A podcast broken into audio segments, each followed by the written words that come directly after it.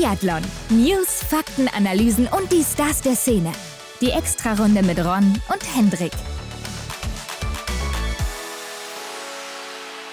Es ist Montag. Herzlich willkommen zu einer neuen Extrarunde. Hendrik, wir sind zurück und wir haben wieder einen Gast dabei. Ne? Letzte Woche ja noch über die Weltmeisterschaften in Ruppolding geredet und mhm. dieses Mal haben wir wieder einen Gast vor der Tür stehen. Aber wer ist es denn? Ja, Grüße. Äh, Philipp Navrat. Endlich ist es soweit. Philipp Navrat bei uns zu Gast in der Extrarunde. Ja, oft gewünscht, ne? Lange hat es gedauert, aber endlich ist es wahr geworden. Euer Wunsch in ist wahr Tat, geworden. Ja. Philipp Navrat war bei uns im Interview und das Ganze ja schon vor den Sommerweltmeisterschaften. Mhm. Ähm, wird man aber auch raushören aus dem Interview. Aber ja, er ist der Mann aus Nesselwang, ne? Kennt man mhm. Nesselwang, denn das ist die Heimat von Michael Greis, dreifacher Olympiasieger aus Turin wird der eine oder andere sicher noch kennen, war ja auch in den letzten Jahren noch als Trainer unterwegs. Ja. Also kein unbekanntes Gesicht im deutschen Biathlon und die beiden kommen aus demselben Ort, kennen sich auch. Und auch Philipp Navrat ist ja schon lange ein bekanntes Gesicht im DSV, aber der vergangene Winter, Hendrik, das war ja erst sein erster Kompletter, ne? Ja, wenn man doch schon so ein Vorbild ähm, in dem Sport im eigenen Ort hat, dann liegt es doch nahe, dass man da auch ähnliche Fußstapfen erreichen möchte.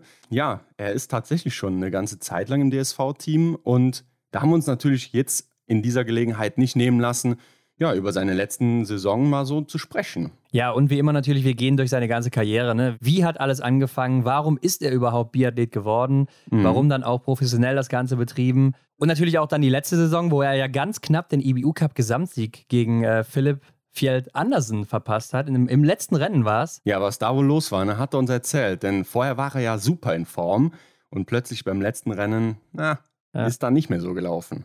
Ja, das muss man wohl so sagen. Aber ansonsten im letzten Winter ja starke Platzierungen teilweise im Weltcup, starke Laufzeiten vor allen Dingen auch. Sicher was, wo er auch anschließen will, aber beim Schießen, ne, da mhm. hapert es hier und da mal bei ihm in den entscheidenden Situationen. Ja klar, Laufen ist seine Stärke und wir wären natürlich nicht die Extra-Runde, wenn wir auch mal IBU Cup und Weltcup vergleichen, ne? wie er sich da so schlägt. Und da ist uns eine Sache aufgefallen, haben wir ihn auch gefragt, woran das wohl liegt. Fragt man sich nachher immer, Hendrik.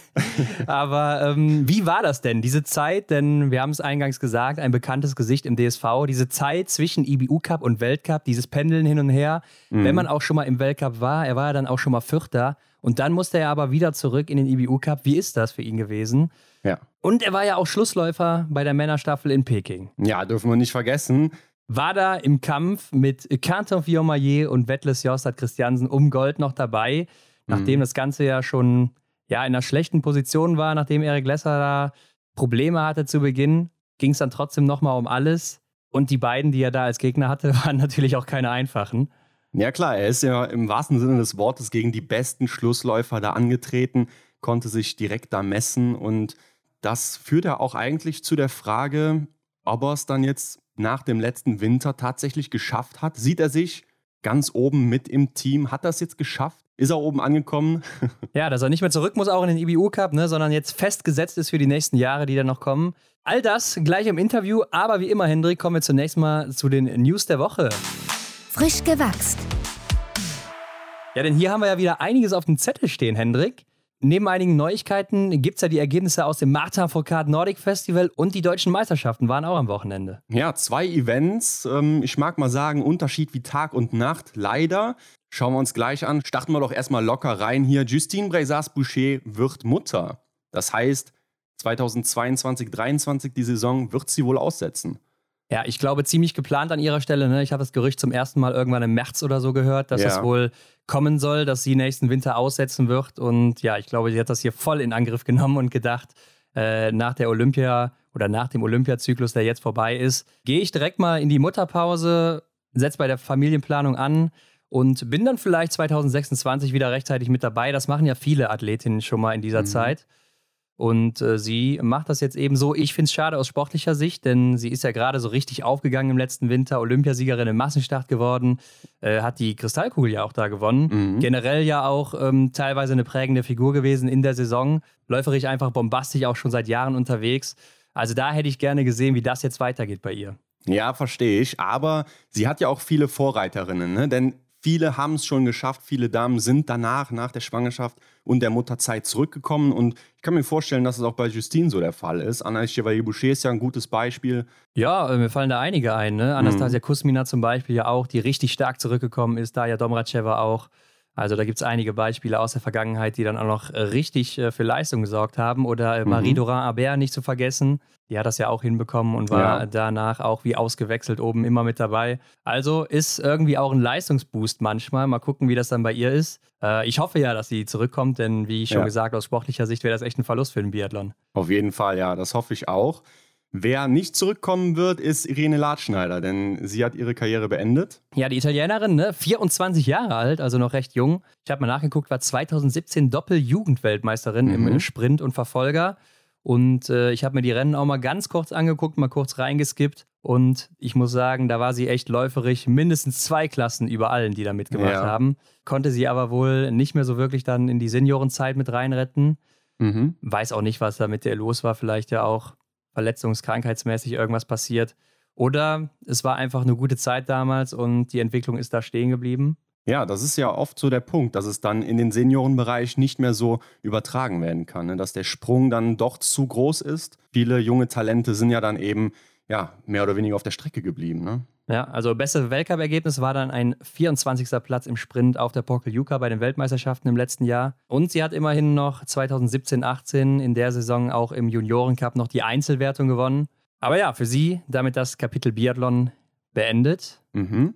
Und Henrik, damit gehen wir doch direkt mal auf das Martin Foucault Nordic Festival ein. Ja. In Annecy war es ja mal wieder, in Frankreich, bildschöne Kulisse, wie schon im letzten Jahr auch wieder zum dritten Mal ausgetragen, denn mhm. äh, aufgrund von Corona ist es ja einmal ausgefallen. Und ich habe mich die ganze Zeit gefragt, Hendrik, letzte Woche standen noch nicht alle Teilnehmer und Teilnehmerinnen fest. Werden das wirklich noch jeweils zwölf Teilnehmer und Teilnehmerinnen? Ja. Und ja, es war tatsächlich so, die haben wirklich noch aufgestockt. Aber man muss ja sagen, wenn man sich mal das Teilnehmerfeld anguckt, da hat man wahrscheinlich die genommen, die gerade noch so griffbereit waren und äh, kurzfristig mitmachen konnten.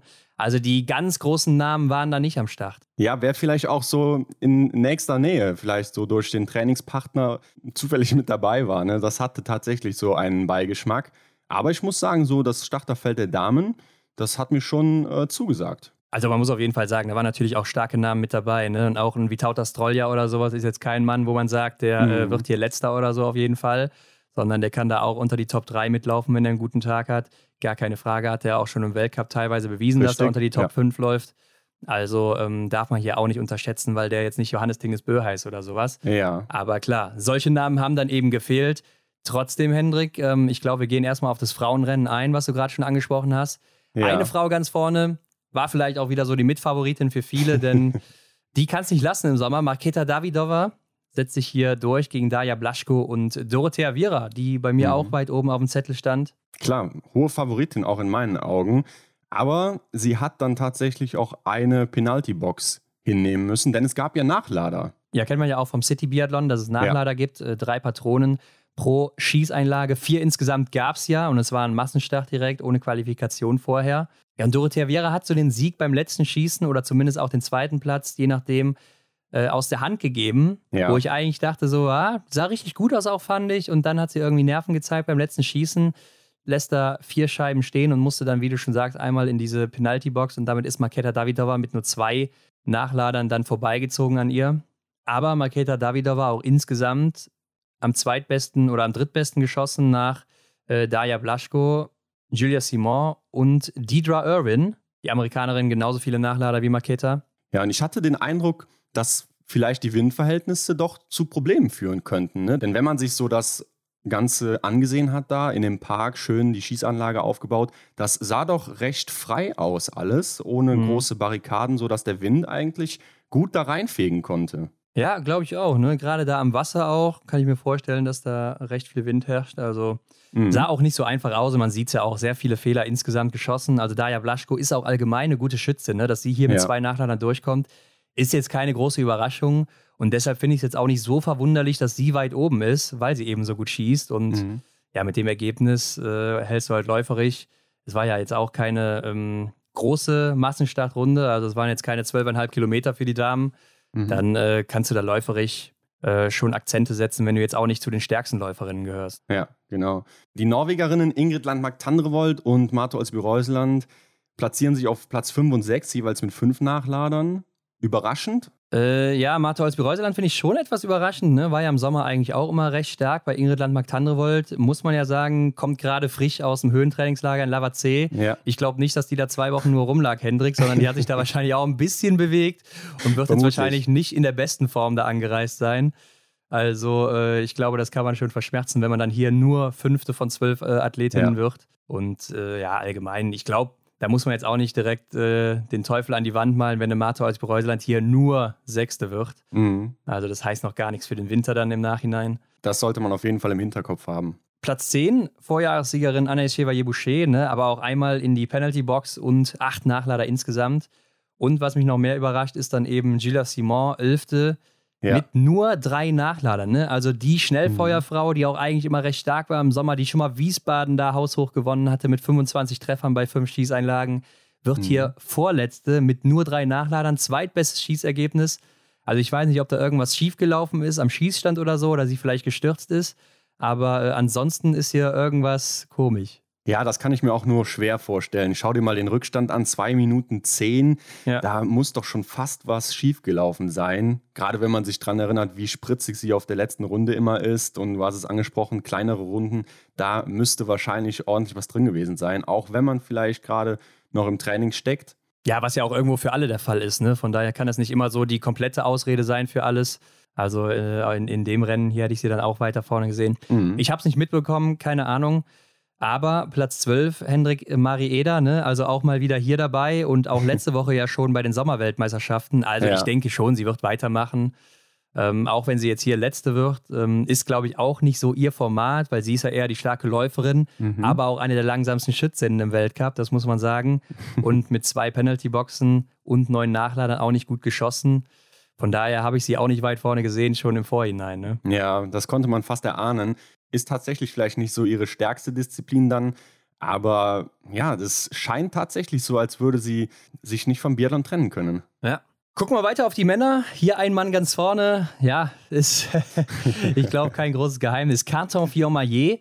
Aber auch hier, wenn wir mal durchs ganze Feld gucken, sehr, sehr viele Nachlader. Oh, er ja. hat ja schon acht gebraucht. Keine Penalty-Box, aber acht Nachlader insgesamt. Zweiter wird dann Sean Doherty. Der musste einmal in die Penalty-Box, musste aber zehnmal insgesamt nachladen der US-Amerikaner, und hinter ihm Antonin Gigonard auf Rang 3. Ja, auch ein Mann, der schnell schießen kann und so, also auch keine Verwunderung. Ja. Auch immer ganz gut in Massenstartrennen.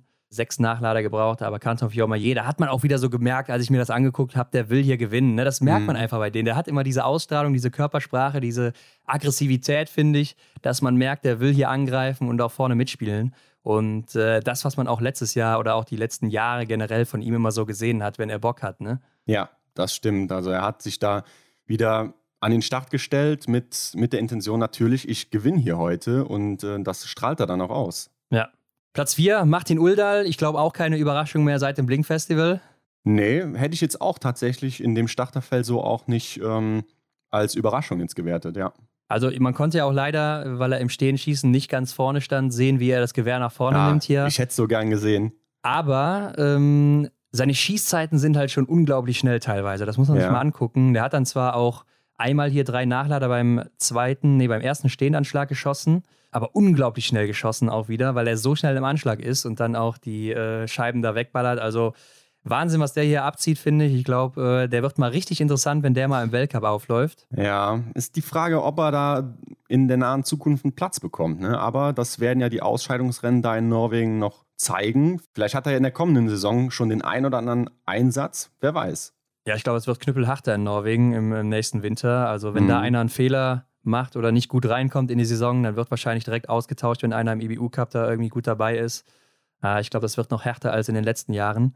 Gerade wenn man so einen Mann da dann eben im IBU-Cup wahrscheinlich hat. Wird auf jeden Fall Spaß machen. Michael Kratschmer dann Fünfter und wen haben wir noch hier im Feld? Emilien Jacquelin, ne? Zehnter ja, geworden, Vorletzter. Ja, da muss ich sagen, das erinnerte mich schon fast ein bisschen an die Pokljuka da, sein Massenstart, wo er die Flügel hat hängen lassen. Ja, das erste Stehenschießen, ne? das hat ihn aus dem, quasi aus dem Leben geschossen, so mehr oder weniger. da hat man dann auch gemerkt, er hatte keinen Bock mehr, als er da vom ja. Schießstand weggelaufen ist und dann ist das Rennen für ihn ja schon gegessen. Insgesamt aber auch hier, dreimal Penalty Box, acht Nachlader ist natürlich sehr viel. Aber Eric Perrault wird dann trotzdem noch mit Riesenabstand letzter, obwohl er auch ja, weniger Nachlader hat und nur einmal in die Penalty Box ja. musste. Also finde ich dann schon überraschend. Weiß ich auch nicht, ob er vielleicht gestürzt ist oder sonst was. Und äh, Tero Seppela, der Finne, war nicht dabei, sollte eigentlich auch starten. Aber wo wir gerade noch bei Emilien Jacquelin waren, da habe ich auch am Wochenende gesehen, äh, der hatte einen Instagram-Post gemacht mit seiner neuen Uhr oder sowas von seinem Sponsoren da. Und ja. da habe ich mich mal gefragt, Hendrik, könnten eigentlich Ingrid Landmark-Tandrevold oder Simon Eder zum Beispiel überhaupt Werbung machen für eine Uhr? Also du weißt ja warum wahrscheinlich, oder? Warum? Verrat's mir.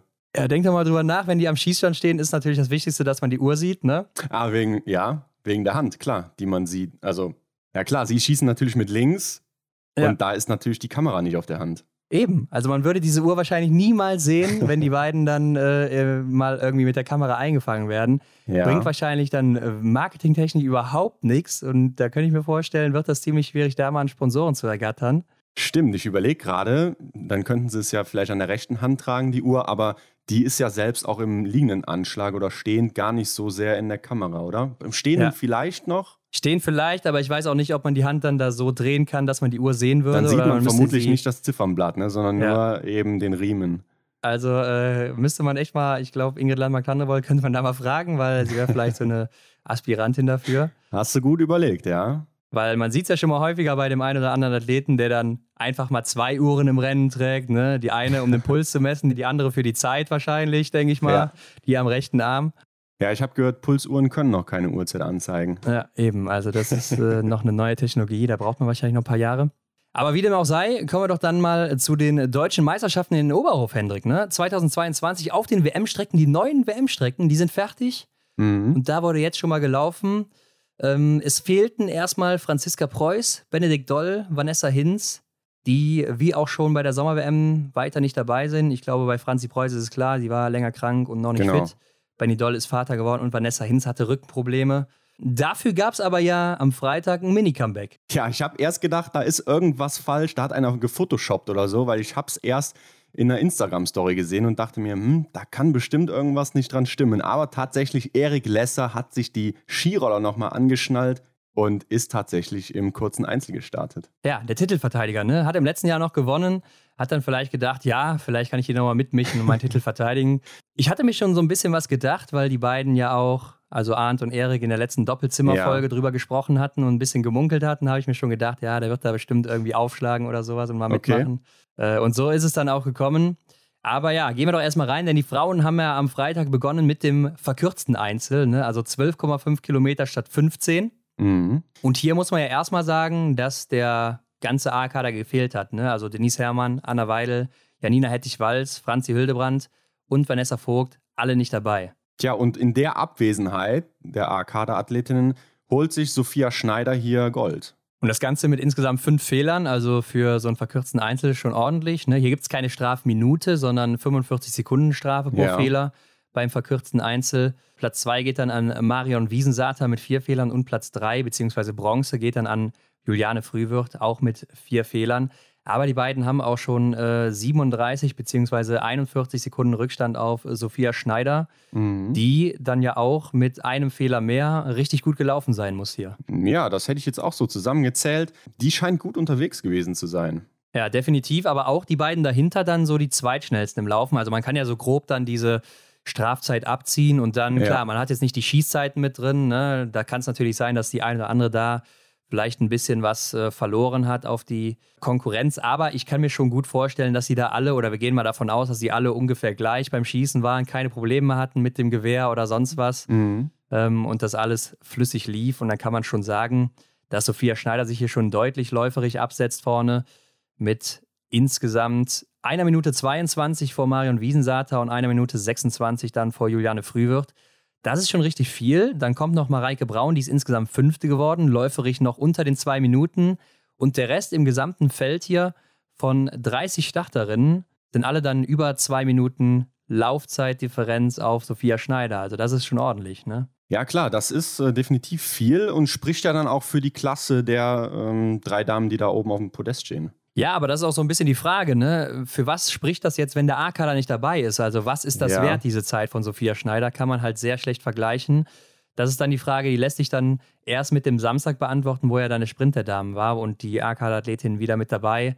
Allen voran natürlich Denise Herrmann. Mhm. Disqualifiziert wurde ja übrigens Antonia Horn, ne? Die hat wohl irgendwie eine falsche Abbiegung mal gen genommen auf der Strecke und ist ja. dann nicht mehr zurückgelaufen, sondern einfach ins Ziel oder sowas, habe ich mitbekommen. Stimmt, es war ja auch ihr erstes Rennen dann als Biathletin. Ja, zumindest ihr offizielles, ne? Ich genau, denke mal, es ja. wird ein paar Trainingsrennen oder sowas zwischendurch mal geben. Da hätte ich natürlich auch mal gerne gesehen, wo sie hier läuferig steht, weil man das in einem Einzel einfach am besten sieht. Ja. Mit dieser Strafzeit. Wobei ich bei ihr natürlich davon ausgehe, dass die Schießabläufe noch ein bisschen langsamer sind als bei den anderen hier. Ja, ich gehe auch davon aus, dass sie da eben noch ja, ganz normal, wie das eben bei einer Quereinsteigerin zum Biathlon oder auch bei einem Quereinsteiger so halt ist. Ne? Das braucht halt einfach Zeit, da sitzen die Abläufe noch nicht ähm, so perfekt, aber das kann man ja ändern. Ansonsten gibt es ja auch immer internationale Starter und Starterinnen bei den deutschen Meisterschaften. Das sind ja offene deutsche Meisterschaften, das heißt, ja. sie dürfen hier starten, werden aber anschließend nicht mit in die Wertung der deutschen Athleten und Athletinnen reingenommen. Das werden wir gleich noch sehen, denn hier im Einzel der Frauen waren nicht viele am Start. Äh, ich glaube nur Susi Meinen aus der Schweiz. Genau. Ja, genau. Und bei den Männern waren dann schon ein paar mehr am Start, aber auch nur Serafin Wiesner und Jeremy Finello. Äh, also auch zwei Schweizer hier. Die anderen haben sich alle geschont und dann auf Samstag, Sonntag konzentriert. Und wenn wir schon bei den Männern sind, Hendrik, wer gewinnt denn da? Ja, Philipp Horn, ne? Zweite Goldmedaille in zwei Wochen. Also nach der Sommer-WM Supersprint-Medaille holt er sich hier auch noch die verkürzte Einzelmedaille in Gold mit zwei Fehlern. Ja, und einer davon nur im Liegendanschlag. Ne? Also das, glaube ich, auch wieder ein gutes Zeichen für Philipp, was ja. er so mitnehmen kann. Der andere dann im ersten Stehendanschlag. Ähm, Platz zwei geht an Lukas Fratscher, auch zwei Fehler. Und Platz drei an Philipp Navrat, auch zwei Fehler. Roman Rees mhm. Vierter, auch zwei Fehler. Also schon so die großen Namen auch hier vorne zu finden. Ne? Dann kommt Dominik Schmuck, Fünfter mit auch zwei Fehlern und dann Johannes Donhauser auch zwei Fehler und dann kommt Marco Groß, auch zwei Fehler. also man sieht schon sehr viele Zweier hier, keine Nuller vorne. Ähm, aber da sieht man ja dann auch wirklich mal diese Laufabstände, weil gehen wir hier auch mal davon aus, dass die alle ungefähr gleich schnell schießen, plus minus ein paar Sekunden. Ja. Dann ist Philipp Horn hier mit Abstand der schnellste. Ne? Also gibt auch hier Lukas Fratscher dann eben 28 Sekunden mit. Dann Philipp Navrat gibt da auch 32 Sekunden mit. Roman Rees gibt da sogar 40 mit. Also das ist schon ordentlich. Ein Mann, der aber noch ein bisschen schneller war, war Johannes Kühn. Mhm. Der ist aber ja nur Elfter geworden, ne? Mit Elfter sechs geworden. Fehlern insgesamt. Ja, sechs Fehler dann zu viel, aber der ist eben läuferig nur knapp hinter Lukas Fratscher. Also äh, trotzdem, Philipp hier hat sich hier eindeutig durchgesetzt. Stimmt, hier sieht man dann definitiv diesen direkten Vergleich ne, zum A-Kader, beziehungsweise zählt man Philipp Horn dann jetzt schon zum A-Kader? Ich würde ja, schon klar, fast sagen, klar. ja. Ne? Natürlich. Ähm, das ist keine Frage mehr ja, das, das bedeutet sicherlich für ihn auch sehr viel, aber auch so als äh, Zuschauender, glaube ich, kann man da davon ausgehen, dass eine Entwicklung stattgefunden hat. Ja, ich meine, Philipp war immer ein guter Läufer. Ne? Die Frage ist nur, kommt er eben beim Liegenschießen durch und schießt nicht so viele Fehler so?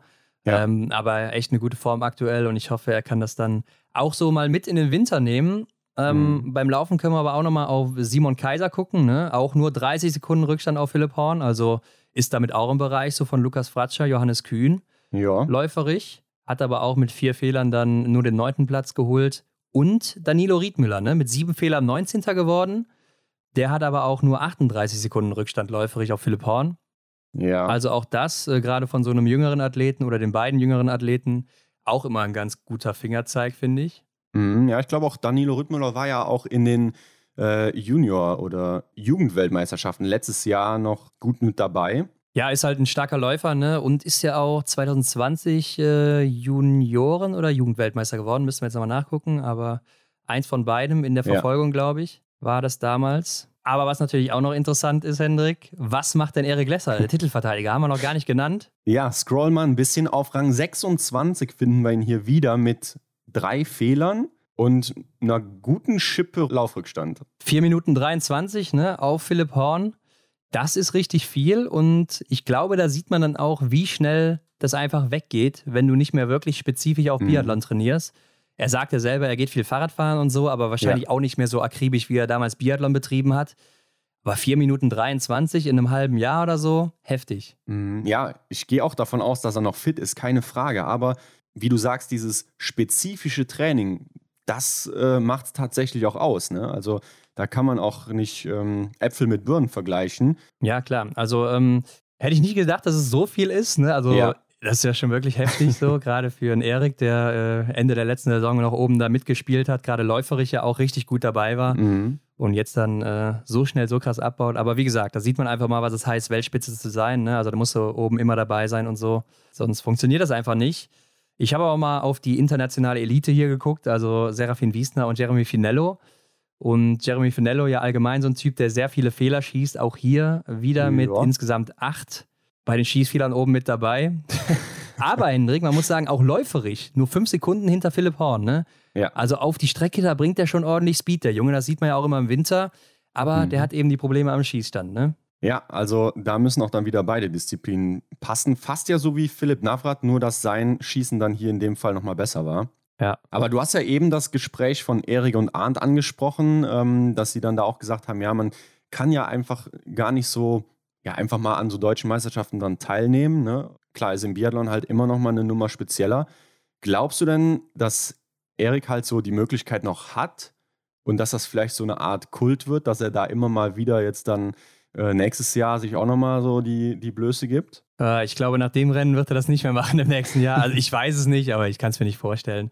Äh, vielleicht macht er sich so einen Spaß draus. Ich weiß nicht, wie er ja. da so drauf ist, aber glaube, das war es jetzt auch damit. Vielleicht äh, wird sich da irgendwas anderes einpendeln, dass es so, so Rentnergruppen gibt oder ja. irgendwie so alte Herren, wie man es vom Fußball kennt, ne? Mhm. Masters oder sowas äh, im Biathlon. Ja, vielleicht. so ein Masterlauf, ja, das wäre doch ja. was. Wäre vielleicht auch was. Ähm, aber ich glaube, deutsche Meisterschaften kann doch sogar jeder mitmachen, der in einem Verein ist oder so in Deutschland. Ja, aber. Bin mir jetzt nicht 100% also ich, sicher, aber ich glaube, anmelden kann sich da jeder. Ja, was ich auch mit speziell meinte, ist halt eben, du musst halt, um die Waffe zu tragen oder tragen zu dürfen, halt ja, den klar, Waffenschein klar. haben und so weiter. Also ja. ähm, gerade aus der Sicht ist es ja schon, schon eine spezielle Nummer. Ja, nee, also Biathlon äh, hobbymäßig oder so wird schwierig, klar. Genau. Okay, aber gehen wir in den Samstag. Da war der Sprint der Frauen dran und das war die Normaldistanz, ne? siebeneinhalb Kilometer. Mhm. Und der AK da war mit dabei, ne? Und unter anderem auch international Lisa Vitozzi, Rebecca Passler, Hanna Auchenthaler, also die Italienerinnen aus der Schweiz, die Gasparins, Lena Hecki, Groß, Amy Baserga und äh, auch die USA war teilweise mit am Start hier, Chloe Levins zum Beispiel. Mhm. Also, da war einiges geboten an dem Tag und jo. eine Frau, die hat ja auch wieder was geboten, ne? ja, Sophia Schneider. Also zweites Gold hier für sie, ein Fehler. Ja, und im Vergleich zu Denise, glaube ich, war sie doch dann auch relativ flott. Ne? Wenn man schaut, Denise ist Silber geholt mit drei Fehlern, vier Sekunden zurück. Ja, gut, da muss man schon sagen, dass Denise relativ flott ist. Ne? Also mit drei Fehlern Zweite zu werden, nur vier Sekunden Rückstand auf Sophia Schneider, ähm, das ist natürlich schon brutal, finde ich. Also mhm. wenn man die mal rausrechnet, diese zwei Runden, dann ist sie wahrscheinlich circa 40 Sekunden vor ihr, irgendwie sowas. Und, Vermutlich, ähm, ja. Das ist natürlich schon sehr, sehr viel, aber insgesamt muss man sagen, dass Denise einfach im Sommer immer irgendwie eine eigene Liga ist, oder? also das ist ja jedes Jahr so, dass sie den anderen da sowas von wegläuft. Ja, da hat man irgendwie so das Gefühl, dass auch äh, die Strafrunden ihr dann da kein Beinchen stellen. Also ähm, sie kann irgendwie alles kompensieren. So hat man zumindest das Gefühl, ja. Ja, und das werden wir gleich auch nochmal richtig sehen, glaube ich. aber ähm, ja, einfach unglaublich, aber auch zum zweiten Mal hier Bronze dann für Juliane Frühwirt. Ne? Zwei Fehler geschossen, wäre vielleicht ansonsten auch, ja, weiß nicht, 23,8 Sekunden. Wäre knapp geworden, vielleicht mhm. hätte sie noch Platz 1 hinbekommen, vielleicht auch nicht, wer weiß es. Ähm, aber eins oder zwei wäre es dann wahrscheinlich geworden mit einem Fehler. Deshalb kann man sagen, ist sie läuferig ähnlich gelaufen wie Sophia Schneider hier. Ja. Äh, Marion Wiesen hatte auch einen Fehler, ist dann aber 30 Sekunden hinter Sophia Schneider und damit dann auch wahrscheinlich irgendwie 30 Sekunden hinter ihr läuferig. Ne? Mhm. Was dann aber überraschend ist, Vanessa Vogt, fünfte, zehn Treffer gesetzt, als einzige hier unter den Top 9, hat aber eine Minute fünf Rückstand. Ja, ich fand, das hat man ja auch schon so in Rupolding gesehen bei der Sommer-WM, äh, dass sie gerade läuferisch dann da noch ein paar Probleme hat. Ja, haben wir ja auch einige Nachrichten oder Kommentare auch bekommen, dass Leute da besorgt sind, was mit Vanessa los ist. ich habe es mir schon fast gedacht, dass sowas kommt, ne? Ja, aber ich glaube auch einfach, sie ist müde, ne? Also sie hat jetzt äh, Trainingslager gehabt, dann hat sie die Sommer-WM gehabt, dann hat sie jetzt ja. hier das Rennen noch gehabt und äh, nimmt sich ja dann auch am Sonntag raus, also wird schon seine Gründe haben. Mhm. Ich denke, die wird jetzt einfach müde sein, sehr, sehr viel Trainingsstress, sehr viel Ermüdung angehäuft über die letzten Wochen und äh, die wird platt sein. Aber dann äh, kommt eben die Superkompensation, hoffentlich zumindest zum Winter und dann äh, explodiert sie da das, förmlich im Dezember. So hoffen wir das, das alle. Und wenn sie dann weiter so schießt, ne, dann, dann sieht das auch ganz anders aus, glaube ich. Also sollten wir mal hier ruhig bleiben. Lisa Spark wird hier Sechste mit einem Fehler, die ja auch letztes Jahr hier so das erste Mal so richtig aufgeblüht ist bei den Seniorinnen. Ne? Ja, hält sich aber auch gut dann im oberen Feld, finde ich. Vor Janina Hettich-Walz mit zwei Fehlern. Ja, war ja auch jetzt in diesem Jahr die zweitbeste Juniorin bei den Weltmeisterschaften.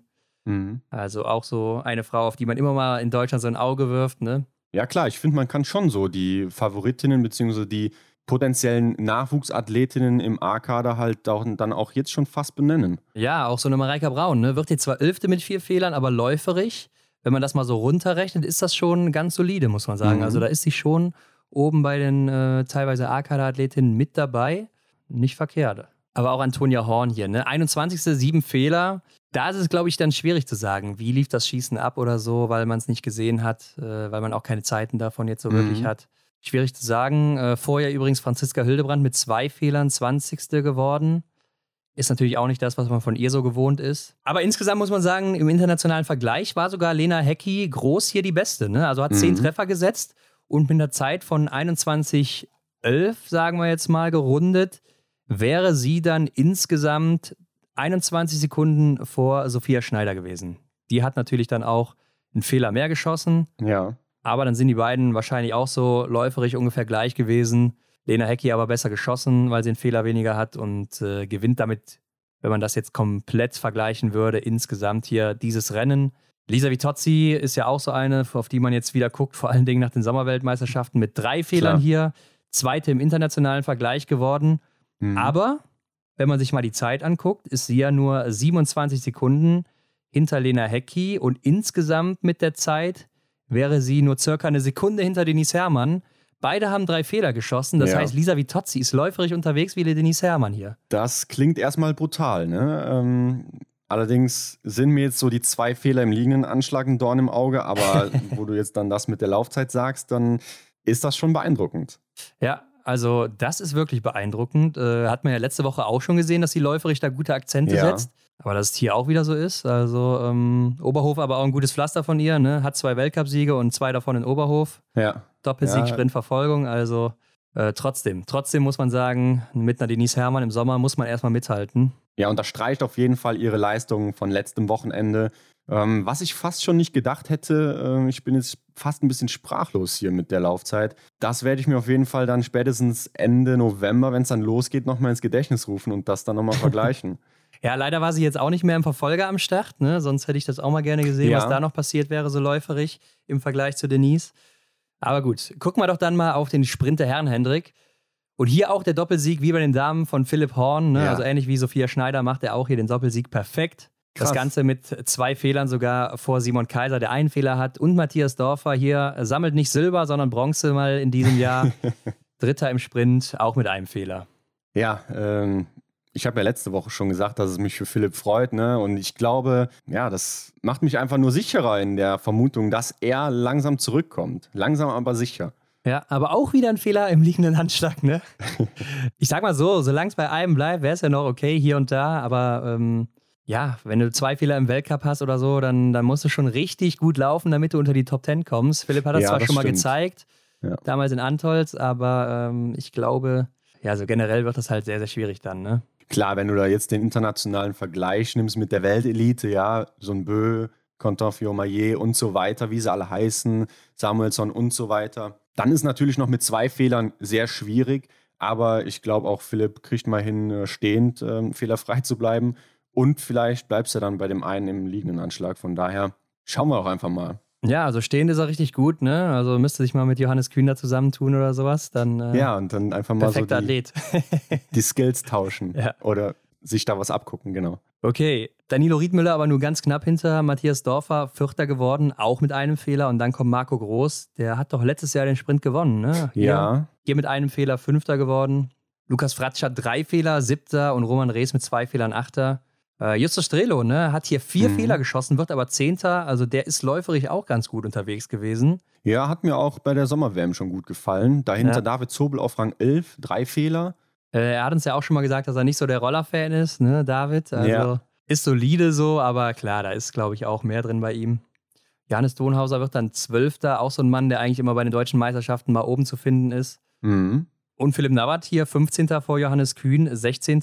Philipp Navrat vier Fehler, Johannes Kühn fünf Fehler. Äh, Johannes Kühn auch wieder vier stehend, ne? Also ja. beide vier stehend sogar. Genau, da war beim letzten Schießen, sprich dem stehenden Schießen, irgendwas nicht in Ordnung. Oberhof kennt man natürlich auch als windigen Standort, schwieriger Standort. Da wird tendenziell oder statistisch bewiesen, sogar mit am schlechtesten geschossen. Ja. Ich glaube auch, dass es dann hier wahrscheinlich insgesamt wieder nicht sehr leicht war. Man sieht es ja so durch die Bank weg über das ganze Wochenende. Weniger, die da sehr gut durchgekommen sind. Vielleicht die beiden dann hier auch erwischt worden oder sowas, aber ähm, mhm. ähm, ja, weiß man eben nicht, weil sie ja auch hier und da schon mal sowas abliefern können, ne? Ja, vielleicht könnte man es bei ihnen dann auch schon mal nicht so auf die Verhältnisse schieben. Ne? Also haben sie leider in der Vergangenheit schon mal gezeigt. Und im internationalen Vergleich ist auch ein Mann ganz vorne, nicht Philipp Horn, sondern Niklas Hartwig, ne? der Bronzemedaillengewinner aus dem Sprint der Sommer-WM. Ja. Der ist mit einem Fehler hier circa fünf Sekunden vor Philipp Horn. Klar, hat auch einen Fehler mehr geschossen, aber trotzdem gewinnt er hier das Ding insgesamt und äh, zeigt mhm. damit auch, dass mit ihm langsam so zu rechnen ist. Ne? Also zumindest im Sommer bietet er sich aktuell an. Ja, klar. Ähm, geht in die richtige Richtung, war ja auch immer einer der Junioren, die da oben mit dabei waren in den letzten Jahren. Hatten wir auch schon zweimal bei uns zu Gast. Mhm. Also äh, kann man auch nochmal reinhören und äh, waren gute Folgen damals mit ihm. Ja, und was mich bei ihm auch schon so sehr fasziniert, ich weiß gar nicht, wie alt ist er mittlerweile. Ähm, er müsste jetzt 22 dann. Anfang 20 auf jeden Fall, ne? Und wie reif und erwachsen er schon rüberkommt ne? und professionell er das Ganze betreibt. Ja, ähm, dieses Jahr 22 geworden, also ja, hm, das stimmt. Ja. Also diese Eigenschaft, äh, die ist bei mir auf jeden Fall hängen geblieben von ihm. Ähm, das hat mich echt beeindruckt. Ja, also da bin ich auch mal gespannt, wie sein Weg weitergehen wird. Gut, zum Abschluss dann, Hendrik, die Verfolgungsrennen. Und hier ist eine Frau wieder ganz vorne. Die ist eigentlich immer bei den deutschen Meisterschaften ganz vorne. Ich glaube, es ist die neunte Goldmedaille ja. für Denise Herrmann hier. Ja, mit ihr ist da tatsächlich immer zu rechnen. Also das unterstreicht eigentlich das, was wir eben schon gesagt haben, wie du es schön gesagt hast. Die ist einfach im Sommer nochmal eine Nummer krasser, als sie eh schon ist. So hat man das Gefühl. Ähm, hier mit sieben Fehlern, ne? Zwei, vier, sechs, sieben Fehler, ja. ja, unglaublich, dass man mit sieben Fehlern halt noch gewinnen kann. Ne? Also Total. darf eigentlich nicht sein, muss man sagen, gerade wenn man auch von Position 2 startet. Wahnsinn, wirklich, aber sie war auch nicht so zufrieden mit ihrem Rennen. Ne? Also, weil ja. sie weiß selber, klar, läuferisch ist das hier top, so, da muss man nicht drüber reden, das ist äh, Weltklasse. Aber ähm, am Schießstand ist es alles andere als Weltklasse. Also, damit mhm. wirst du halt im Weltcup irgendwo 30. vielleicht oder so und äh, das ist nicht der Anspruch von ihr, ne? Ja. Ich stelle mir halt auch vor, wie sie sich in der Kabine oder dann eben in der Mannschaftssitzung später äh, bei den anderen entschuldigt, weil sie ja im Prinzip den anderen schon eine gute Klatsche gegeben hat, oder? ja, es ist, ja, es ist schon, äh, ja, für wen ist das Debakel größer, meinst du jetzt so ein bisschen, ne? Ja, die läuferische Komponente bei den anderen oder das Schießen halt bei Denise, ja. Ja, es ist, ist schon krass, was sie da rauslaufen kann auf so einer Strecke. Zehn Kilometer ist ja auch nicht so viel, muss man sagen. Ja. Ja, schon übel, also wirklich. Ähm, Marion Wiesensater wird dann hier nochmal Zweite drei Fehler geschossen, vier weniger und sie hatte ja einen Rückstand auf Denise von 30, ja, noch nicht mal, ne? 27 Sekunden oder sowas. Ja, genau, mhm. 27 Sekunden waren es, die sie Rückstand hatte zum Start. Und Denise läuft dann einfach mal über vier Strafrunden auf sie raus auf 10 Kilometer. Ja. Also da reden wir von circa, ja, mit einer Minute 30 oder sowas, ne? Die sie rausläuft auf 10 Kilometer. Ja, Klatsche halt, ne? Ja, da weiß man aber auch, wo man also, dann ungefähr im heftig. Weltcup landet, ne? Wenn Denise vielleicht auch nicht mal die schnellste ist in dem Rennen oder so im Weltcup, oder gehen wir mal davon aus, sie ist die schnellste mit 1,30, ja, ja. bist du irgendwo in der 40., 50. Laufzeit oder sowas, ne? Mhm. Meistens. Ja, das ist einfach brutal. Zumindest in einem Sprintrennen. Ja, gut. Ähm, Janina Hettich-Walz wird dann hier Dritte, hat nur einen Fehler geschossen. Mhm. Ist aber auch mit ein bisschen mehr Rückstand ins Rennen gegangen, trotzdem auch sie. Ne? Ähm, hat hier 20 Sekunden Rückstand oder 19 eher gesagt auf Denise im Endresultat. Ja, auch gerade von einer A-Kader-Athletin, wie sie eine ist oder eine war oder wieder eine sein will, erwartet man schon ein bisschen mehr, ne? Ist einfach so. Ja gut, sie hatte halt ein paar mehr Ränge raufzuklettern, aber mit einem Fehler, ja, erwartet man doch eigentlich auch, dass man dann noch ein Stückchen weiter raufkommt. Sophia Schneider ist dann Vierte geworden, erstmals keine Medaille hier an diesem Wochenende. Ähm, hatte vier Sekunden Vorsprung auf Denise zum Start, war ja so die Gejagte von ihr dann, zumindest mhm. aus deutscher Sicht. Kommt dann 43 Sekunden später ins Ziel mit fünf Strafrunden, also zwei weniger. Ja, viele Zahlen jetzt hier gerade. Ne? Ich hoffe, ich verwirre hier keinen, ja. der hier zuhört. Aber ich bin gerade halt so ein bisschen im Kopf am Rechnen und dann muss man schon sagen, klar, sie hat dann auch mit am besten mitgehalten, läuferig auch wieder. War sie am Wochenende hier generell auch eine der besseren. Aber auch da, zu Denise natürlich immer noch ein großer Abstand. Ja, auf alle Fälle. Also im Eckenrechnen warst du wahrscheinlich früher in der Schule immer der, der, ähm, ich weiß gar nicht, wie es genau ging, aber der da auf jeden Fall immer einer der Favoriten war, habe ich so das Gefühl. Ja, war ganz okay, war ganz okay. aber ist schon ein paar Jährchen her, Hendrik. Aber auch insgesamt, ne? Hier Lena Hecki wieder die Beste. Einmal mehr, äh, schießt vier Strafrunden. Ich gucke gerade äh, 30, 7 ihre Zeit. Denise mhm. hatte 30, 16, ja, neun Sekunden Vorsprung, also knapp vor Denise ins Ziel gekommen. Aber trotzdem gewinnt sie hier das Rennen. Äh, ja, also ich muss einfach sagen, insgesamt äh, Wahnsinn, was Denise gelaufen ist hier. Also ich komme nicht drauf klar. Ja, ich glaube, das ist auch das Top-Thema hier, wenn man sich die, diese Liste anschaut, dann. Ich weiß nicht, ob sie da ja. eine Abkürzung kennt oder so in Oberhof oder ob sie einfach auf dem Roller so unheimlich viel Kraft draufbringen kann oder sowas. Mhm. Ich weiß nicht, was sie da anders macht als die anderen, ob die Technik so gut ist. Aber das ist ja wirklich wie von einem anderen Planeten, weil Lena Hecki ja. ist auch keine schlechte Läuferin, ne? Genau, ja. Aber gut, Lisa Vitozzi konnte im Sprint zumindest mithalten. Ja, ist dann ja hier nicht gestartet, ne? Genauso wie Vanessa Vogt und Franziska Hildebrand. Genau. Und damit geht es dann auch weiter zu den Herren. Ja, schauen wir uns da noch an, was gelaufen ist. Macht Philipp Horn den Dreier hier perfekt? Nein, macht er nicht. Ähnlich wie Sophia Schneider, aber Vierter geworden. Die Top 3 holen sich andere. Ja, Roman Rees Gold, Matthias Dorfer sogar im Schlussspurt. Also wirklich hier nur 0,1 Sekunden Abstand auf Roman Rees kommt Matthias Dorfer ins Ziel und Justus Strelo holt sich Bronze. Ja, aber Matthias Dorfer und Silbermedaille muss auch einfach sein, oder? Standard. Also das, ja, also Standardding für ihn. Einmal pro deutsche Meisterschaft muss das einfach sein. Er hat schon so viele Silber. Wie viele sind es jetzt? 12, 13? Ich weiß es gar nicht. So ja, genau, könnte ungefähr hinkommen, ja. Hat auf jeden Fall äh, schon einiges da abgeräumt. Ähm, ja, Roman Rees und äh, Matthias Dorfer auch beide 20 Treffer gesetzt. Also es geht doch hier in Oberhof. Mhm. Und Justus mit zwei Fehlern hier auch wieder ganz gut gelaufen, ne? wenn man das mal so ein bisschen überschlägt und so mit dem Rückstand alles. Hatte anscheinend auch einen ganz guten Speed aktuell. Genauso aber wie Philipp Horn, der aber mit fünf Strafrunden dann eben äh, auch nicht das dritte Gold holen kann hier an dem Wochenende gegen den Roman ja. Rees, der 20 Treffer setzt. Ne?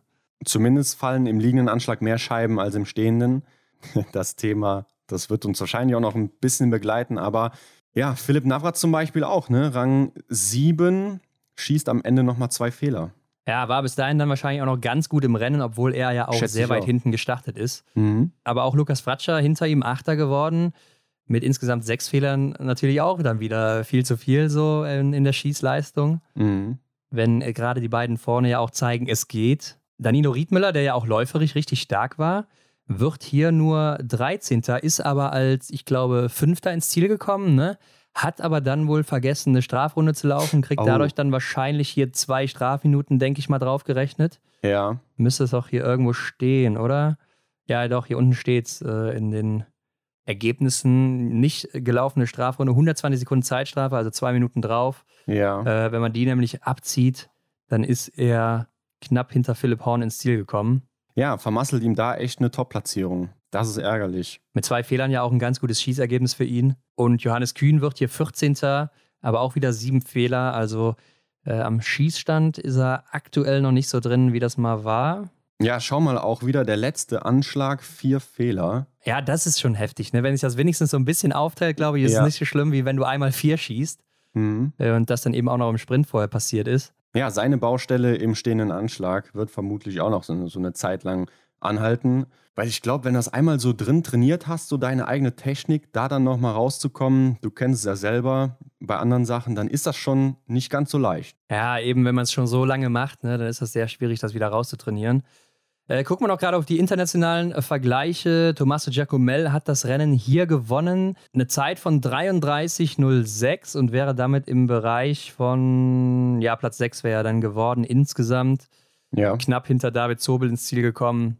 Äh, man muss natürlich dabei bedenken, gerade bei der Verfolgung, da laufen die ja auch alle gleichzeitig. Also es ist ja ein Rennen, werden dann nur nachher in der Wertung auseinandergerechnet. Mhm. Das heißt, er hat den David Zobel schon vor sich gesehen im Ziel ne? und ja, ist dann ja, auch klar, drei Sekunden ja. später reingekommen. Nicht, dass man jetzt hier irgendwie denkt, dass die werden äh, parallel gestartet und er hätte ihn vielleicht vorher, vorher nicht gesehen, mhm. äh, sodass er vielleicht noch hätte rankommen können oder vorbeilaufen können.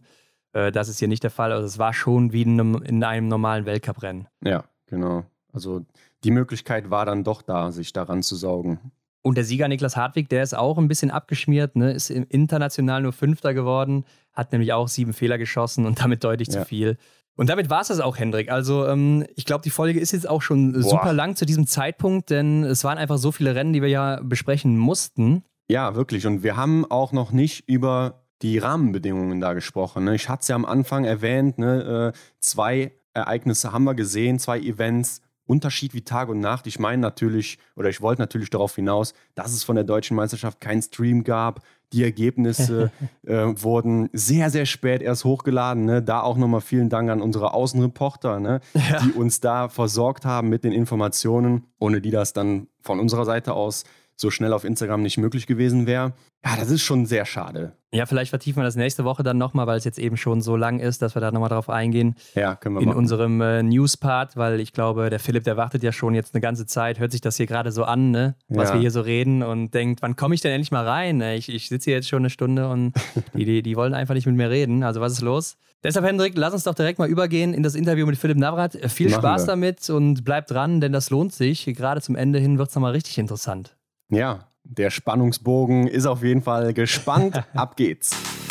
Auf die Runde. Heute bei uns zu Gast Philipp Navrat.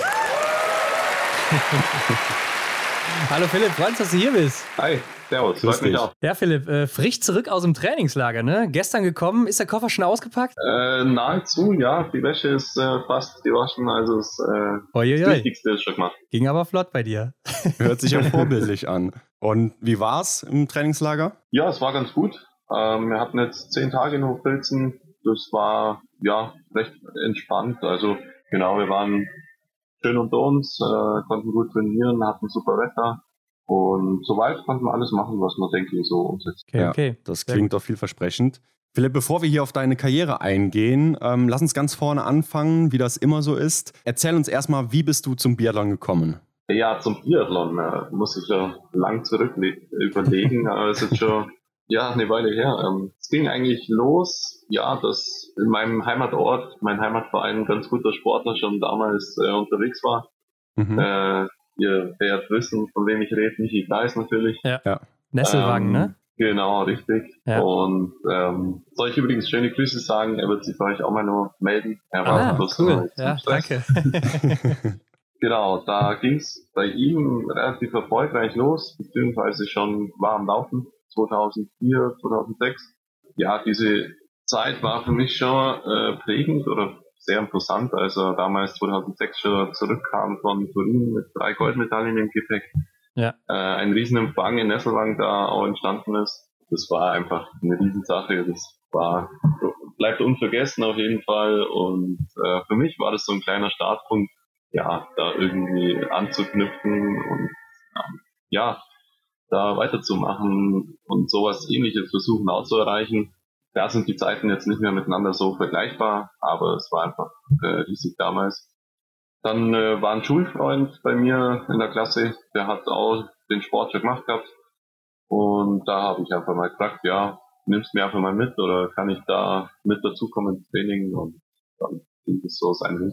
Und du hast schon damals gewusst, dass du auch mal äh, das professionell machen willst, also äh, wirklich dann auch im Weltcup laufen und so weiter? Ja, also es war damals schon äh, für mich ein Anreiz, da das mal hinzuschaffen. Und das war für mich schon ziemlich klar, dass man da irgendwann mal da auch hin will. Ja, Philipp, dann äh, lass uns doch mal in deine Karriere blicken. Und zwar wollen wir mit deinem Weltcup-Debüt anfangen. Ne? Das war ja auch schon eine Zeit lang her. März 2017 damals in Kontiolahti, 34. Platz im Sprint. Und zu der Zeit warst du ja solide im IBU-Cup unterwegs, ne? aber noch nicht so dauerhaft oben mit dabei, wie das jetzt so die letzten Jahre der Fall war. War damals die, Über die Nominierung eine Überraschung für dich? Boah, das ist jetzt auch schon eine Zeit lang her, ja, fünf Jahre ungefähr. Ähm, das kann ich jetzt gar nicht mehr so genau sagen, aber es war eigentlich relativ klar, dass ich damals schon die Einsätze bekomme. Es ging eigentlich damit los, dass ich mich mit nach Pyeongchang hätte sollen, dann auf kleiner Krankheit dann gesagt habe, ich fahre da nicht mit. Im Nachhinein ein bisschen ärgerlich, da das dann schon das Vorausjahr gewesen wäre für die Olympiade. Ja. Und klar ist es oft so, wer da eigentlich schon das Jahr davor so mit dabei ist und sich da schon mal die Strecken und alles andere, alles weitere damit anschauen kann. ist dann höchstwahrscheinlich schon mit in einem Kreis von Athleten, wo man dann auch mit dabei ist. Ja, letztendlich war es ein kleiner Schnupfen. Der Respekt vor der Reise war riesengroß. Trotzdem war es vielleicht im Nachhinein dennoch die, die sichere Lösung, dann erst später dann in Kontiolahti einzusteigen und da meinen ersten Weltcup zu erleben. Und ja, da kann ich mich schon gut dran erinnern. Und es war auf jeden Fall schon äh, relativ klar, dass ich die Einsätze dann so bekomme. Ja, und heute bist du ja so halbwegs etabliert im Weltcup, kann man schon sagen, spätestens jetzt seit der letzten Saison. Aber damals war ja so alles neu für dich, ne? Und weißt du noch, wie so das Gefühl damals war, in Kontiolahti am Start zu stehen im Vergleich zu heute? Äh, ja, es war schon alles neu natürlich. Ähm, das Schöne an Contilahti ist natürlich, dass man da nicht so voll im Spot steht wie jetzt bei den deutschen Weltcups. Ähm, das war wirklich ein sehr dankbarer äh, Einstieg in den Weltcup und ich kann mich erinnern, dass man natürlich schon jede Kamera irgendwie so anvisiert, boah, wo stehen denn die drei Leute und was machen denn die alle und äh, das war schon interessant auf jeden Fall. Aber insgesamt von der Zuschauerzahl war es jetzt natürlich nicht so wie jetzt äh, die deutschen Weltcups und so. Daher ja, ähm, war das schon ganz in Ordnung. Mhm. Ja, aber du konntest dich auch an diese neue Situation gewöhnen, ne? denn bis zum Saisonende warst du ja dann im Weltcup dabei, auch darüber hinaus. Ne? Denn wenn wir dann auf die neue Saison, die dann gestartet ist, äh, blicken, da warst du im kompletten Dezember 2017 mit im Team. Ähm, das heißt, du musst dich ja auch irgendwo in der Vorbereitung durchgesetzt haben, oder? Genau, das war quasi mein Ziel, da weiter dabei zu bleiben. Ich muss mich gerade erinnern, äh, welche Qualifikationen, Ausscheidungen das dann waren. Klar, es kamen immer wieder äh, diese, diese Ausscheidungslehrgänge beziehungsweise teilweise deutsche Meisterschaften, die mir natürlich nie während meiner Ausbildungszeit so in die Karten gespielt haben. Da war ich zum jetzigen Zeitpunkt ja völlig in der Wanne unterwegs, nach der Ausbildung eigentlich und ohne Trainer mhm. äh, da auf meinen eigenen Wegen immer gegangen gewesen und ähm, das war für mich extrem schwer, da das ähnliche Leistungslevel zu halten, was die Jungs hatten am Stützpunkt ohne, ohne Ausbildungen. Klar haben die auch ihre Bundeswehrzeiten teilweise gehabt mit, ja, mit ihren Fortbildungen oder Ausbildungen, aber die Polizeiausbildung ging natürlich schon über vier Monate und ähm, ja, ja damals war ich dann auch noch in der Ausbildung und ich meine mich zu erinnern, dass die Qualifikation dann über Physil dann äh, gelaufen ist. Also entweder Schüchen oder dann Physil. Und da war das sehr transparent, wirklich ähm, sortiert äh, von den Trainer her. Und das war sehr strukturiert, so vorgeben, wer da äh, die und die Leistungen anbietet oder bei diesen Parametern dann deutlich ja, die besten Leistungen hat, der wird dann auch im Weltcup den, den Vorzug bekommen, beziehungsweise mit dem ersten EBU Cup noch, noch dann auch zusätzlich wahrscheinlich, der dann auch noch in die Wertung gezählt hat. Ja, da konnte ich mich dann auch so durchsetzen, dass ich dann auch wieder im Dezember mit dabei war. Ja, genau. Also die, die Rennen in Shishon, die habe ich auch noch gesehen hier in deiner Vita. Aber ähm, im Januar kam ja dann der Roman Rees für dich in den Weltcup, ne? Und der ist damit noch kurzfristig auf den Olympiazug aufgesprungen, 2018 in Pyeongchang. Und das hätte ja auch so dein Platz sein können. Ne? Wie war damals diese Zeit für dich? Ja, es war nicht ganz easy. Also ich kann mich schon ziemlich genau erinnern, dass ich dann aus dem Weltcup eben raus bin. Aufgrund, ja, das war ein 59. oder 60. Platz im Sprint in Le Grand Bornand ja. äh, mit zwei Fehlern. Es gab jetzt bei mir zwar noch nie ein Rennen im Weltcup, wo ich es nicht in Verfolger geschafft habe. Also ich habe es toll, toll, toll bisher immer geschafft. Mhm. Mhm. Dennoch äh, hat das Rennen ja den Trainern so ein bisschen vielleicht äh, die Möglichkeit eröffnet, doch nochmal eine, eine, ja, eine Tauschung durchzuführen mit einem gleichaltrigen Athlet wie in Roman. Klar, ich hatte bis dato schon den neunten Platz stehen äh, mhm. in Hochfilze. Damals, glaube ich, zeitgleich mit dem Anton Figulin aus Russland.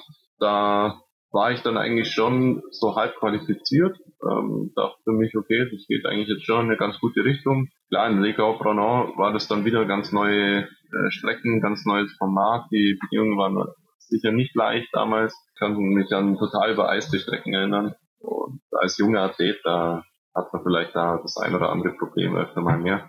Ja, und dann kam da für mich die Bekanntgabe vor Weihnachten, dass man da austauscht. Und ja, dann war das für mich halt natürlich so hinzunehmen. Da habe ich ganz klar gesagt, okay, passt, ähm, weiß ich Bescheid. Ja, oftmals ändert sich ja vielleicht doch nochmal was, aber genau, deswegen hat dann eben der Roman die Chance dann bekommen, dann Oberhof dabei gewesen und Ruchholding dann noch zusätzlich und Ruchholding äh, hat er dann in einem Einzelrennen, genau, glaube ich, seine mhm. Quali dann noch. Ja. ja. Okay, und war dir denn dann auch schon klar vor der Entscheidung, dass eigentlich so dein ja, negatives Ergebnis oder schlechteres Ergebnis dann überwiegt bei der Entscheidung und dass du dann ja halt raus bist? Ja, klar, im Biathlon ist ja generell so, dass sich das meistens an eine Leistung daran misst, ähm, an den anderen misst. Also ja. was ist deine Leistung wert, misst sich nur daran, was haben jetzt die anderen heute für eine Leistung abliefert. Mhm. In dem Zusammenhang, klar, war der vierte Platz in dem Sinn natürlich besser als der neunte Platz. Das sind ganz klar die Richtlinien vom ja. DOSB schon runter vorgegeben. Äh, auch vom DSV natürlich, wobei die manchmal für eine WM auch noch eine, ja, eine Halbausnahme vielleicht mal machen könnten, mhm. wenn es um den sechsten Platz oder um den sechsten Startplatz noch geht.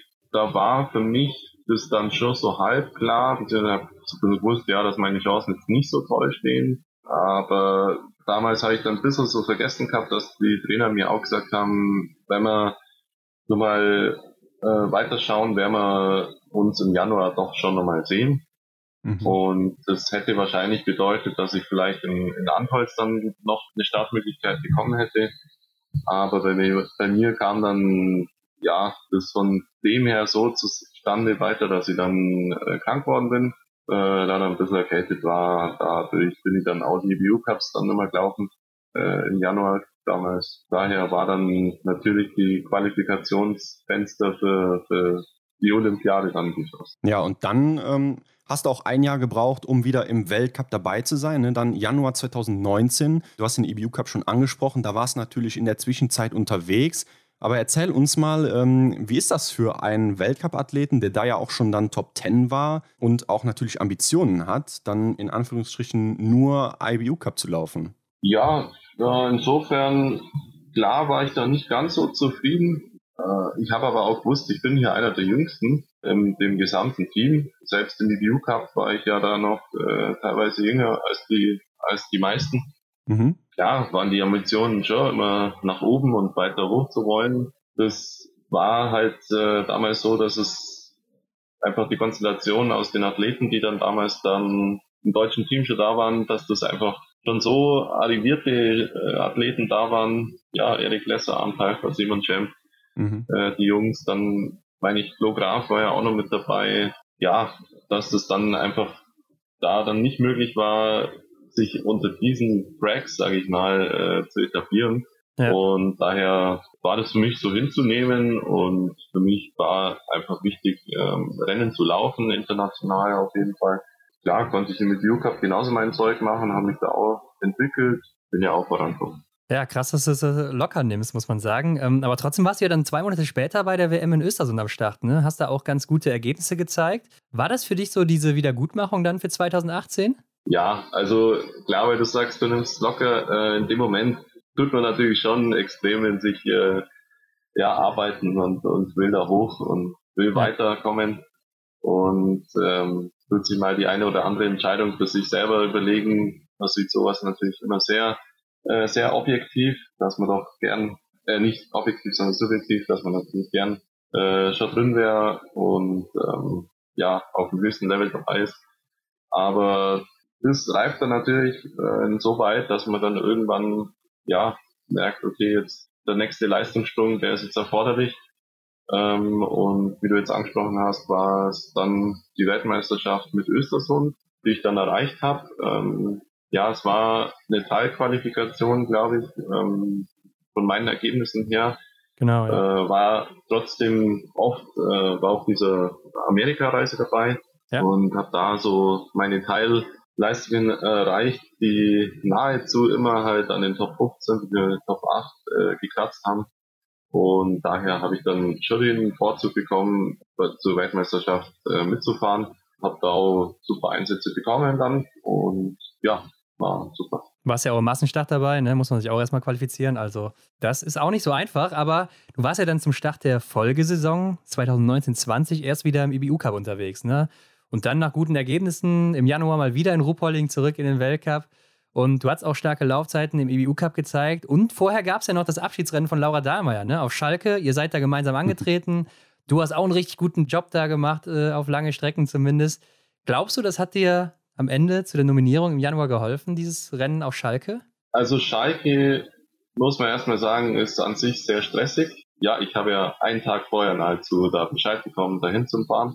Mhm. Genau, ja. Da war eben dann beim Verband ganz schnell wieder ja, Not am Mann, beziehungsweise der Erik Lesser äh, hat da relativ kurzfristig wieder gesagt, er läuft nichts. Und das war ja dann schon meine Chance, äh, wo die Laura dann auch gesagt hat, hey, da muss ein Bayern her. Da soll ja einer ran, den sie kennt.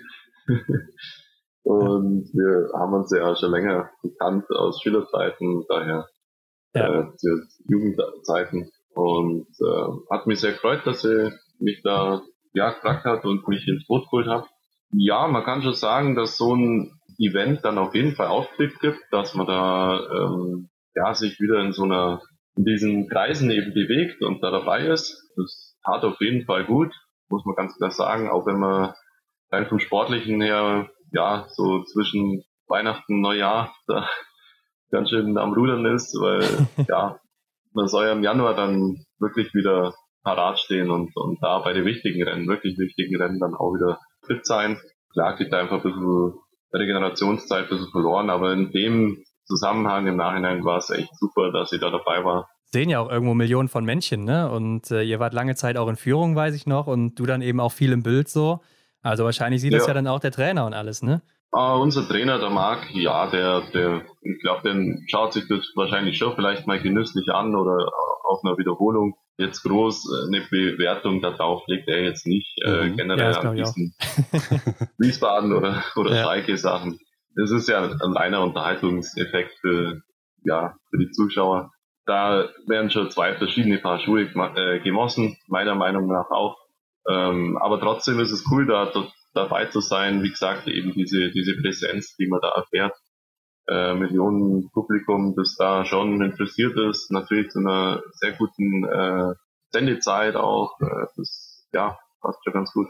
Ja, definitiv. Auch als Zuschauer zu Hause immer wieder zu empfehlen, das Ganze. Aber lass uns nochmal auf deine Entwicklung in der Zeit eingehen. Ähm, in Rupolding bist du dann Siebter im Sprint geworden, in der Verfolgung darauf Zwölfter. Also da hast du ja augenscheinlich schon einen Sprung gemacht in dem Sommer, oder? Ja, also ich denke schon. Klar, im Nachhinein schaue ja auch zurück, was war da anders oder was hat sich da verändert. Ich meine, zu meinem letzten Ausbildungsjahr bei der Polizei kam dann eben ein Trainer dazu mit dem Reiter Tobi. Da war ein, da war ein ganz anderer Zug dann drin von, vom organisatorischen her drumherum. Mhm. Also ich hatte ja die vier Jahre davor alles in den Monate von April bis äh, Juli alles selber schauen müssen, wie beim Training läuft, habe mich irgendwo beim bei der Nachwuchsmannschaft angliedern können, habe hoffen müssen, dass der Stützpunkt Druckholding das auch so akzeptiert und, und duldet auch. Ja, muss ich auch ganz klar sagen, äh, bin ich dankbar, dass die da so mehr oder weniger beide Augen zudrückt haben und gesagt haben, okay, du kannst damit trainieren. Mhm. Aber klar, wird das natürlich am Ende auch immer nur funktionieren, wenn sie sehen, da ist äh, Potenzial, da ist was da, äh, ja. immer wieder Ergebnisse, die das natürlich auch am Laufen halten dass man da mit dabei bleibt. Aber ich kann mir halt an die vier Jahre erinnern, die da sicher absolut nicht leicht waren. Äh, in dem fünften Jahr eben kam dann der Tobi dazu. Das war dann eben 18, 19 und genau, das war dann, muss ich gerade überlegen, 2018 müsste dann Schalke gewesen sein, dann 2019 dann äh, eben Januar war, glaube ich, Ruhpolding dem siebten Platz. 2020 war es. Ah, dann war es 2020, okay, ein Jahr ja. später. Ja. ja, genau, auf jeden Fall war das dann schon auch so ein, so ein Antrieb, ja, da besser zu werden und ja, verbessert man sich dann einfach automatisch über, über einen Trainer, der, der kontinuierlich dabei ist und konnte einfach, denke auch wieder einen guten Schritt voran machen und das hat gut funktioniert. Ja, muss man so sagen. Ne? Also ich, ich weiß nicht, ob man sich so automatisch durch den Trainer verbessert, aber äh, du auf jeden Fall, das muss man schon sagen. Und dieser Sprint hier in Ruppolding, ne? ich erinnere mich noch gut daran, du warst ja Zweiter nach dem letzten Schießen, ne? nur 1,6 ja. Sekunden auf die Spitze hinter Martin Foucault. Ja, und im Ziel dann am Ende Siebter ist eine neue Bestleistung für dich gewesen. Ähm, aber freust du dich dann trotzdem oder ist da ein bisschen Frust dabei, dass du noch so nach hinten gerückt bist? Ja, in dem Rennen war es brutal. Also da habe ich natürlich den, das Publikum, Publikum voll ähm, mitbekommen, was da los war. Ja. Dass da als Zweiter raus bin. Ich habe wusste, ich bin jetzt auf einem guten Platz, aber dass der zweite Platz war, wusste ich dann erst so beim ersten Trainer oder beim ersten Betreuer, der da da stand. War schon genial, auf jeden Fall da äh, so dabei zu sein, auch die letzte Runde, letzten Runden oft mal noch das Manko bei mir, äh, zumindest in der Vergangenheit gewesen, dass man da ja oftmals nicht dagegenhalten kann ganz. Ja gut, im Weltcup ist das jetzt keine Schande, da geht's wirklich in so viel Rennen im Sekundentag teilweise äh, weniger noch äh, in den ersten Rängen 1 bis 10. Daher war es erstmal jetzt für mich ein Riesending, dass ich da einen siebten Platz gemacht habe. Klar, habe ich dann auch gesehen, okay, zum sechsten Platz war es so und so viel und äh, mit zur Flower Ceremony am Abend, Ruppolding macht er das schon auch immer noch besonders. Ja. Äh, Wäre schon ganz cool gewesen auf jeden Fall und ja, war wieder ein Punkt, wo man gemerkt hat, wo ich gewusst habe, hey, nächste nächste Rennen darf ich wieder was drauflegen. Ja, auf jeden Fall damals ein Ausrufezeichen gesetzt. Ne? Du hast aber gerade diese letzte Runde angesprochen, die ist ja häufiger ein Problem von dir, sage ich jetzt mal so. Woran liegt das? Gibst du zu viel Gas am Anfang? Ist die Renneinteilung bei dir nicht so, wie sie sein sollte oder was ist da los? Ja, ist richtig, dass die Einteilung vielleicht nicht ganz korrekt immer gelaufen ist. Ja, jetzt mag ich es nicht auf den Trainer umlegen, aber es gibt schon einen in meinem Umfeld, der sagt, hey, du musst von Anfang an voll loslegen und dabei sein. äh, da darf keine Sekunde verloren gehen von Anfang an. Und ja, das Liegenschießen funktioniert ja meistens auch echt super nach einer Runde und dann denke denk ich, ja, das, das passt ja gut. Passt jetzt eigentlich nicht überzeugt, aber tatsächlich sind dann doch zehn Kilometer auch irgendwann nur ganz schön lang. Und wenn man halt dann nicht das optimale Schießergebnis dann noch hat, dann weiß man, okay, oder merkt man halt, jetzt hat man nur die extra Meter Runde noch in, in, den Beinen. Ja, ähm. Ja, daher war das jetzt oft so, dass die Einteilung da vielleicht nicht immer 100% gepasst hat und jetzt erst zuletzt immer mal mehr geschafft habe, bis äh, auch auf die letzte Runde Ja gut, und nach dem Sprint, hast du ja gerade schön gesagt, war dir klar, so in den nächsten Rennen, da lege ich nochmal was drauf. Das ist dir ja auch gut geglückt, ne, im Einzel von äh, der Pokljuka. Da hast du ja dann bis heute deinen persönlichen Rekord aufgestellt mit dem vierten Platz. Das finde ich ja schon echt bemerkenswert, ne? weil du ja da zu der Zeit frisch aus dem IBU Cup kommst und ja dann da direkt ablieferst. Äh, erzähl mal, wie bekommst du diesen Switch so schnell hin? Ja, der Switch. Also einerseits sieht man halt auch manche Ergebnisse im Weltcup. Man sieht, die tun sich auch schwer. Also mhm. es ist einfach äh, absolute Weltspitze, Weltklassenniveau und wenn ich im Review Cup dann immer ganz gute Rennen gelaufen habe, also es waren ja dann am Ende, ich glaube doch sieben, acht Review Cup Siege, die haben mir natürlich schon mal den Aufblick gegeben, auch äh, die Staffeln, die dann echt immer gut gelaufen sind, wo ich fast nahezu immer auch die Schlussposition dann bekommen habe. Gerade über die Staffeln habe ich mich eigentlich auch immer super in dem Team auch im Review Cup schon geschafft reinzuarbeiten, weil mir das eigentlich immer gefallen hat und wollte immer mit noch mehr Biss äh, da fürs Team nochmal was extra rausholen und das ist mir meistens auch ganz gut gelungen. Und über solche, solche Rennen, die, die bauen einen dann auch einfach auf. Die Einzelergebnisse, wenn die gut sind, dazu noch, die ja, sind dann einfach auch nochmal super äh, Motivationsgeber und weiß ich ja dann zumindest im Weltcup jetzt aus meinem eigenen Team jetzt einfach nicht ganz Unbekannte, ähm, die das sind. Ja. Wenn man halt sieht, okay, von den Alten älteren Athleten damals, ja, die, die Jungs halt, dass da auch Schwierigkeiten manchmal da sind, das, das sieht man ja dann und dann weiß man, okay, irgendjemand muss jetzt mal wieder Ergebnisse liefern, auch wenn ähm, welche wieder Ahn zwar immer geliefert haben, äh, nahezu, aber es gibt trotzdem eine Möglichkeit, sich da auch mal zu zeigen und ja, für mich Ruckolding eher dankbar, äh, gewesen, damals äh, einzusteigen. Und jetzt, wie das vor Pokljuka war, kann ich mich gar nicht mehr erinnern, ob das auch gleich wieder der erste, das erste Rennen nach dem Switch war, aber es war auf jeden Fall ein Highlight. Ähm. Ja, müsste direkt danach gewesen sein, so das Wochenende. Ah ja, genau. Ja. Stimmt, genau, genau. Also da warst ja. du natürlich schon drin. Aber ähm, mhm. mit welcher Einstellung gehst du denn so an den Start oder damals vor allen Dingen auch, als du so aus dem IBU Cup kamst? Hast du da irgendwie Respekt oder gar keinen Respekt oder gar keine Gedanken oder bist du nervös, angespannt? Wie ist das bei dir? Von dem her ja, klar hat man seinen gesunden Respekt gegenüber allen Athleten, äh, gegenüber dem ganzen äh, Zirkus, sage ich mal, aber man weiß genau, was man kann. Und wenn man das abruft, was man auch in den Rennen davor schon so gezeigt hat und sich im Training aufgebaut hat, dann ja, geht da eigentlich relativ locker ran. Klar, die Nervosität, die ist immer dabei, die wird wahrscheinlich auch nie weggehen. Also man hofft ja immer, das wird mal weniger oder so, oder man wird routiniger. Ja.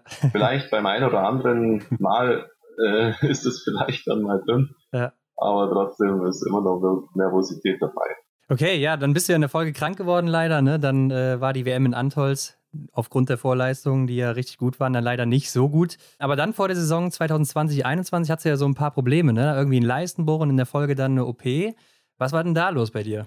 Ja, ist richtig. Ähm, da ging es relativ gut aus der Saison raus. Ja, kam dann nochmal ein Trainerwechsel, glaube ich, dass, äh, dass wir mit dem neuen Trainer am Stützpunkt auch weitergearbeitet hätten. Das war dann leider Gottes so, dass halt die Ärzte ja, ich da halt immer mit der Hüfte irgendwas, ja, Schmerzen, keine Ahnung was, äh, so ein bisschen bemängelt habe und äh, habe mir das mal anschauen lassen. Dann sagen die Ärzte, okay, hier so und so. Ähm, und dann geht das alles relativ schnell seinen Weg, dass die das dann feststellen und dann wird halt das so und so gesagt. Ja, lässt man sich natürlich voll in die Hände der, der dieser Spezialisten, die gibt sich halt dem, was man, was die sagen. Ähm, da hat es dann geheißen, so, ja gut, drei, vier Wochen danach kannst du schon wieder trainieren. Hab das dann auch so versucht, da, nach dieser OP, nach der Leistenhernie, sagt man halt sowas. Ja. Mhm. Also Leistenbruch, ganz klassisch. So ein Loch im Bauch, ne? Ja, genau. Der war bei mir schon mehr oder weniger eigentlich angeboren. Also das war schon auf jeden Fall vonnöten, diese Operation. Das okay, ja. Äh, ganz klar gewesen. Hab dann allerdings vermutlich äh, ein Ticken zu früh wieder mit ähm, Training begonnen, vor allem so ein Training, was halt äh, extreme Erschütterungen dabei hat, wie Joggen oder äh, seitliche äh, Ausfallschritte oder so. Das mhm. war vielleicht dann nicht ganz optimal. Klar, aber so eine OP, da hast halt auch generell danach einfach längere Schmerzen. Die waren einfach da und habe versucht, so ein bisschen zu überbrücken, die Zeit. Die Ärzte haben immer gesagt, ja, ganz normal, das wäre so letztendlich war es so, dass ich dann irgendwann gesagt habe, irgendwie bin ich jetzt gerade nur noch auf mich selber gestellt, also weiß jetzt nicht mehr, was ich jetzt wem noch ja wirklich glauben soll, weil ja. man lässt sich ja da einfach komplett ein, was mhm. die Ärzte da einem sagen.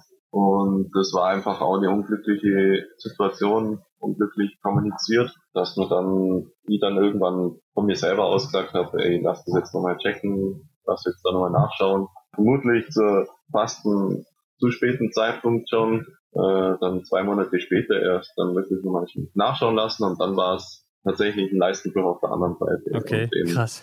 dann natürlich auch nochmal operieren lassen. Ja, ja, und das gleiche Prozedere dann nochmal durch. Hast du da jetzt so Netze drin oder wie ist das? Ja, genau. Es sind ja. zwei Netze eigentlich, beidseitig und ja, jetzt sollte es stabil sein. Ja, denke okay. ich auch ja, das kann, glaube ich, sehr frustrierend sein. Ähm, was glaubst du denn, wie weit hat dich das Ganze damals zurückgeworfen? Äh, zurückgeworfen hat es mich erstmal nur intern im, im Team. Mhm. Äh, die Trainer haben mich dann rausgenommen. Mhm. Die haben gesagt, ja, ist jetzt so.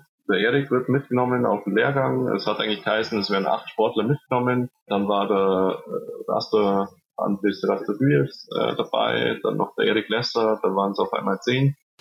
ähm, und ich wäre eigentlich dann der Elfte gewesen, also klar, wo macht man dann die Grenze? Und, mhm. äh, vielleicht mir jetzt einerseits gut getan, da mit dem Team wieder mit am Start zu sein, auf die Vorbereitung hin. Andererseits äh, habe ich halt dann einfach daheim trainiert, daheim versucht, mir wieder äh, auf Vordermann zu bringen. Genau, dann waren die halt auf Vorbereitung in, in Munio, glaube ich. Ich habe halt daheim mit dem B-Kader soweit trainiert, Oberhof, Skihalle kann man ja mittlerweile fast ähnlich eh gut trainieren. Klar ist äh, Skandinavien schon immer das Beste ähm, tatsächlich. Aber habe da natürlich dann Vollgas geben. Also an die Zeit kann ich mich schon ziemlich gut erinnern, was da passiert ist von meinem Training her.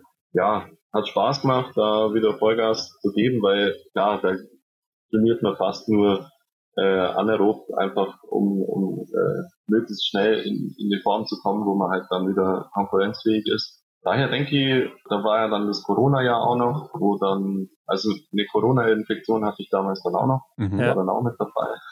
Konnte dann das aber auch noch ganz gut abfangen. Ja, hab da vielleicht zehn Tage nochmal verloren gehabt, die dann vielleicht als Zwischenpuffer nochmal ganz gut waren, weil ich so intensiv trainiert habe auch. Ja, ging es dann eben auf die ersten nationalen Vergleichswettkämpfe zu, wo man alles unterhalb vom Weltcup sich ja nochmal äh, mit damit vergleichen sollte. Und bereits in den Rennen, die damals im Dezember dann schon gelaufen sind, da war ich dann eigentlich schon relativ gut wieder dabei. Hat nur nicht das Standing, dass ich mich damals dann schon für, für Weltcup qualifiziert hätte. Ich glaube, so zwei, drei Athleten waren, waren halt wieder besser. Mhm. Genau, da habe ich quasi die Qualifikation dann nicht äh, geschafft. Ja, aber das ist halt dann, dass es natürlich dann erstmal im Januar Richtung Cup geht. Ja. ist mir ja vielleicht auch entgegenkommen, dass dann die Rennen dann vielleicht auch ein bisschen später kamen. Ja, da konntest du auf jeden Fall zeigen, was du drauf hast. Ne? Also ging ja erst im Januar los da, Corona-bedingt. Und ja. äh, du aber auch unglaublich stark hier unterwegs. Dann am Ende Zweiter geworden im Gesamtcup oder im, in der Gesamtwertung. Und hast den Gesamtsieg ja auch nur um sechs Punkte verpasst. Ne? Im letzten Rennen ausgerechnet, äh, äh wo du am Vortag sogar noch den Sprint gewonnen hast. Was ja. glaubst du, warum hat es im letzten Rennen nicht mehr auch noch funktioniert? Ah ja, das letzte Rennen kann ich mir auch gut erinnern. Also es war natürlich das Ziel, da die Wertung zu holen. Deswegen habe ich ja den Weltcup äh, sausen lassen. Ja. Also es war halt von den Trainern auch so vorgegeben, du fährst jetzt nicht weiter. Also klar kann man sagen, hey Leute, also bleib jetzt hier im Weltcup. Und ich bin aber schon darauf eingegangen, habe gesagt, klar, das machen wir. Ja. Äh, probieren wir es. Fahren wir weiterhin mit der Vanessa Vogt bei der ja eigentlich das gleiche dann auch das Ziel war so. Genau, ja. Sind wir zu zweit, äh, ich habe sie mitgenommen, genau, sind wir da hingefahren nach, nach Obertilja.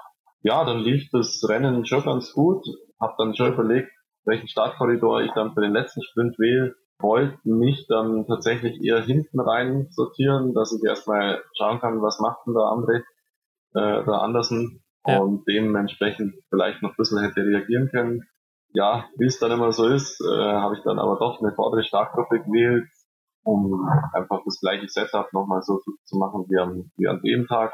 Er ist dann zwei Startnummern hinter mir gestartet. Äh, ich habe gewusst, der sitzt mir im Nacken, darf nichts passieren. Und dann kam gleich das erste Linienschießen schon mit zwei Fehler. Ja, kommt einfach vor. Und er mit null und da war schon nahezu, habe ich eigentlich den an meinen Fersen hängen sehen. Ja, ja. Äh, war da schon ganz nah dran. Dann ja, war das echt äh, für mich vom, vom Setup dann schwierig umzusetzen. Und ja, ich glaube, was hätte, also einem Fehler weniger, der klassische Fehler weniger hätte hätte äh, hätte getan, mhm. das Antwerpen zu gewinnen. Aber so ist es halt. Ja, aber im Endeffekt, der zweite Platz ist ja trotzdem sehr gut, ne? Ähm, wie hast denn du das denn für dich selbst so aufgenommen? Hat dich das noch lange beschäftigt? Es hat mich bis zu dem Zeitpunkt beschäftigt, wahrscheinlich, wo die Info kam, äh, Philipp, du bist fest nominiert, bist fest äh, gesetzt für den ersten Weltcup, für die ersten zwei Weltcups. Bis dahin hat mich wahrscheinlich beschäftigt. Äh, ab dem Zeitpunkt war für mich klar, okay, ich bin sowieso dabei. Klar wäre der siebte Startplatz einfach gut gewesen fürs Team. Ja, genau. Ähm, aber da habe ich gemerkt, okay, hey, die Trainer, die schätzen das, was du da gemacht hast. Die ja, gegenseitige Wertschätzung ist da und mhm ich war dann schon so auf dem Leistungslevel, dass man auch sagen kann, war eine gute Saison, da waren gute Ergebnisse, äh, gute Rennen dabei. Und daher, ja, hat mich das natürlich dann umso mehr dann doch wieder gefreut, dass die Trainer dann gesagt haben, hey, doch, das, das war doch insgesamt ganz gut. Mhm. Und ähm, wir wollen dir jetzt schon da weiterhin, dass du da bei uns im Weltcup läufst und auch von Anfang an fest die Chance triffst und so über den Sommer auch mal äh, tatsächlich richtig, sag mal, so trainieren kannst, dass du, dass ich nicht irgendwo ständig mich qualifizieren muss oder ja, Unsicherheiten drin habe, ähm, bis dahin denken, was gemacht, ab die Hand. Ja, mhm. genau. Und du hattest ja auch noch ein Highlight dann, ne, 2021, nämlich die EM in Polen. Und ähm, man muss ja ganz klar sagen, nach den starken Vorleistungen warst du natürlich hier einer der Riesenfavoriten auf die Medaillen. Warum hat das denn dann hier nicht so geklappt wie zuvor? Ja, die EM, EM in, in Polen hatte auch seine eigenen Gesetze wieder mal. äh, ja, ich bin natürlich schon mit einer gewissen Erwartungshaltung auch hingefahren, ja. habe ähm, dann eben auch diese ja, Informationen bekommen, okay, jetzt für das letztendliche definitive Welt, Weltmeisterschaftsteam sind noch nicht alle Register zogen. Daher gibt es tatsächlich noch eine Chance über diese Europameisterschaft, mhm. was eigentlich auch sehr außergewöhnlich ist. Ja, da man sowas eigentlich fast nie macht, sondern eigentlich immer nach dem letzten Weltcup da ja, den Schlussstrich zieht und dann eigentlich das Team, das Team tatsächlich nominiert. Da hat man halt dann in dem Jahr gesagt, okay, Europameisterschaft, hey, der Philipp Abrat soll auch nochmal seine Chance bekommen. Und wirklich dankenswerterweise dem Trainerteam, ja, habe ich da wirklich nochmal ran dürfen und äh, wollte da auch nochmal zeigen, ja, was ich doch drauf habe und auch mit guten Leistungen vielleicht noch die Chance äh, zu ergreifen. Äh, da kam das erste Sprintrennen, kam äh, ein kleiner Schneefall mit rein, beziehungsweise ja, irgendwo am Diopter muss irgendwo ein Schneekorn dazwischen geflogen sein, ich weiß es nicht. Äh, das Gewehr war verpackt in der, in der Waffenhülle. Kann es mir im Nachhinein nicht wirklich erklären, aber es war irgendwo eine Unachtsamkeit von mir, die dazu geführt hat, dass ich äh, keine Freisicht im Diopter hatte und kam zum ersten Windschießen, habe da mindestens 50 Sekunden, 40, 50 Sekunden damit verbracht, äh, das Diopter frei zu bekommen, habe dann irgendwann Werkzeug äh, bekommen, das dann irgendwann mich doch erlöst hat in dem Moment. also man, man denkt ja in dem Moment, ja, das ist eigentlich gelaufen, weil der Verfolger auch noch dran hängt. Ich war mir eigentlich sicher, die Top 60 geschafft, die kann ich gar nicht mehr erreichen. Ja. Also das ist unmöglich. Und dann kam ja noch der Fehler mit dazu und ähm, ja, war auf jeden Fall einfach ein bisschen Pech dabei, das nicht sein hat sollen. Aber klar lernt man auch draus aus solchen Situationen und äh, hab's dann zwar trotzdem ein paar äh, geschafft in den Verfolger, ja, aber klar, da war der Hannes mit einer Bronzemedaille auf jeden Fall stark äh, vorne dran. Zweite Malheur kam ja dann im Einzel, als ich auf die auf den Stehenschießen gegangen, auf den Stehenanschlag gegangen bin und die Scheiben nicht aufgezogen waren. Hm. Okay. beziehungsweise eine Scheibe war nicht aufgezogen. Ja. Und äh, im Moment richtig reagiert, Magazin raus, äh, Gott sei Dank alles richtig gemacht, Stand gewechselt und dann natürlich auf dem anderen Stand weitergeschossen. Äh, Wäre da natürlich wieder dieser eine Fehler weniger gewesen, hätte es wahrscheinlich auch zu einer Medaille gereicht. Wie so oft, auch beim Justus war es da ums Arschlecken knapp, glaube ich. Ähm, da waren wir alle sehr knapp dran. Ja, sind halt auch so Malheurs, die vielleicht in der zweiten Liga manchmal passieren. Da kann es im Weltcup auch passieren, aber nicht aufgezogener Stand ist eher was Selteneres, glaube ich, wo schneller mal reagiert wird äh, von außen. Aber ja, lernt man dann auch draus wieder. Und so war es halt. Äh, für mich war das dann aber auch ganz klar, dass, dass das halt dann nicht gereicht hat, leider. Ähm, aber trotzdem war ich riesig dankbar, dass ich da trotzdem noch die Chance bekommen habe, ähm, die zwar nicht ganz unbegründet war. Äh, die Trainer haben auch meine Performance gesehen und wie aus den Vorjahren, wie wir vorher gesagt haben, mein Switch vom EBU Cup in die Weltcup, der funktioniert gut. Ähm, ja.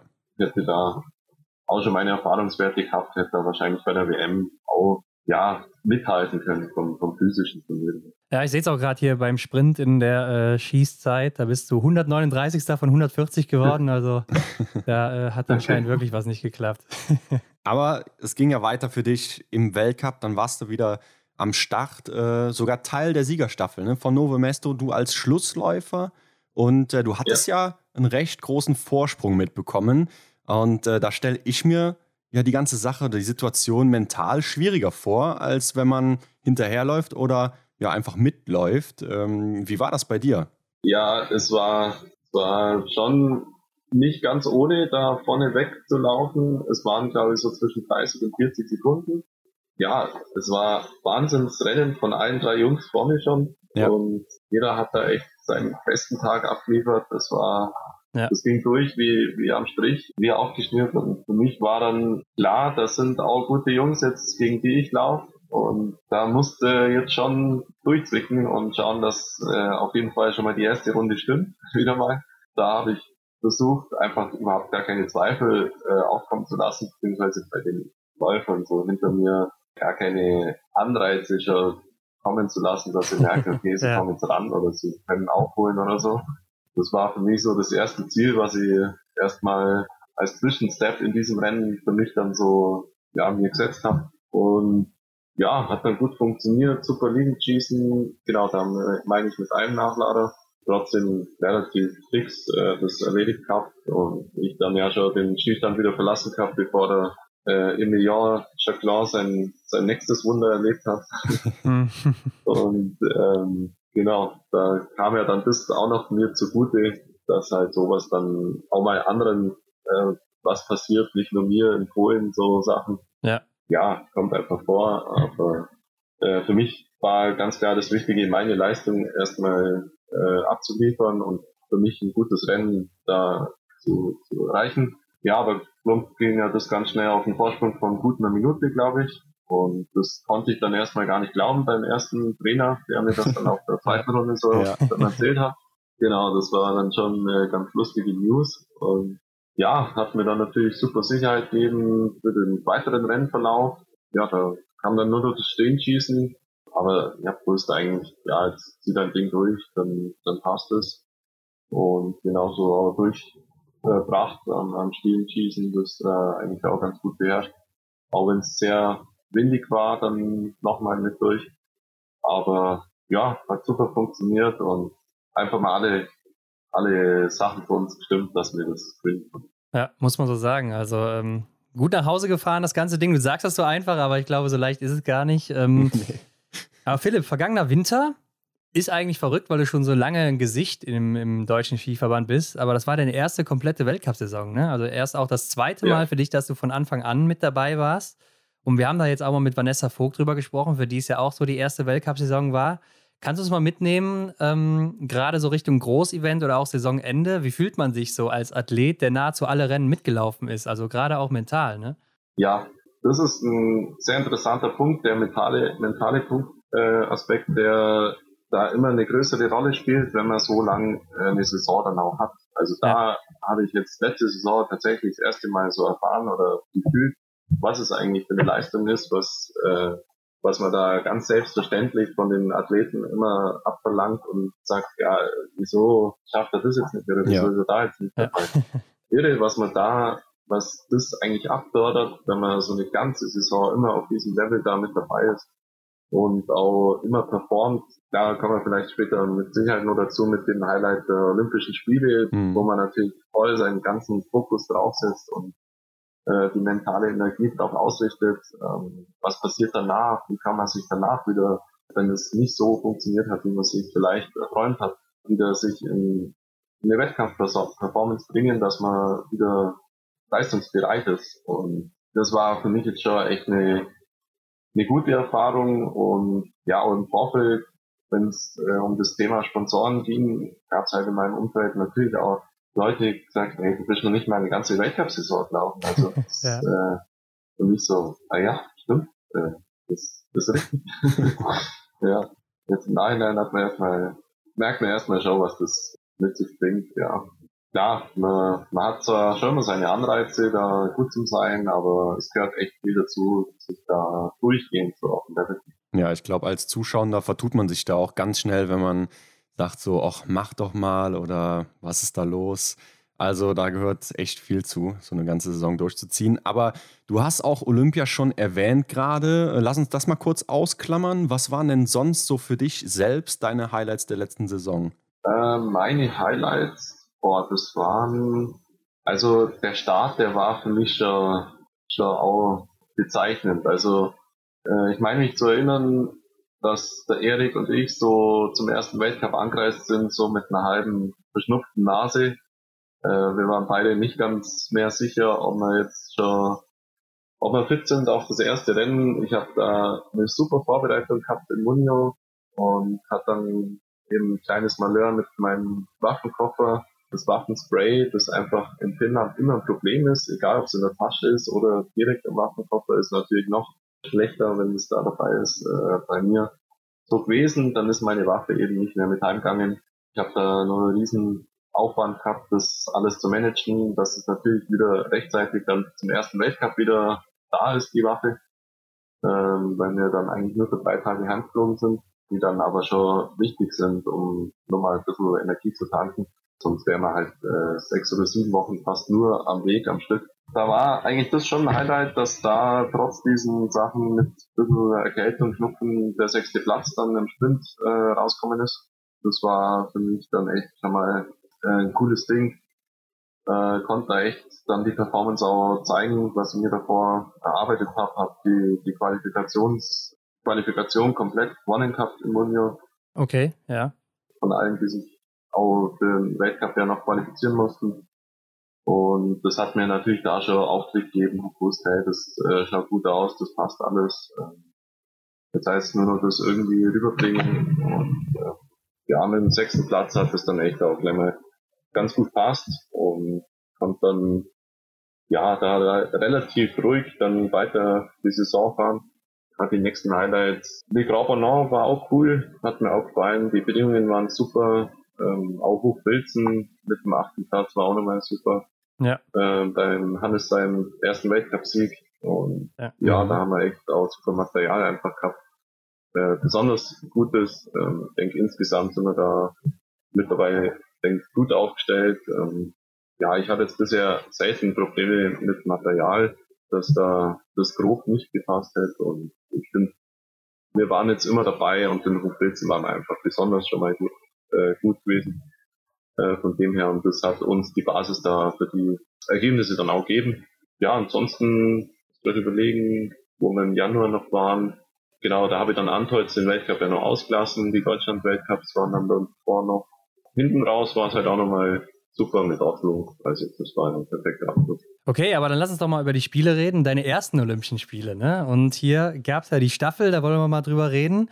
Ähm, ihr hattet ja noch die Chance auf die Medaille hier und du warst als Schlussläufer zusammen unterwegs mit Kantorf Jomaye und Wettles Jostad Christiansen.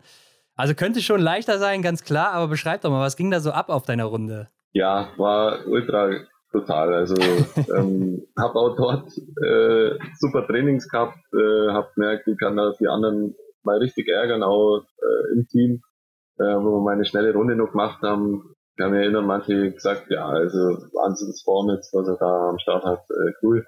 Was ja auch immer die Basis ist, dass man als Schlussläufer da auch mit drin ist, dass man jemand hat, der physisch da auf jeden Fall dagegenhalten könnte.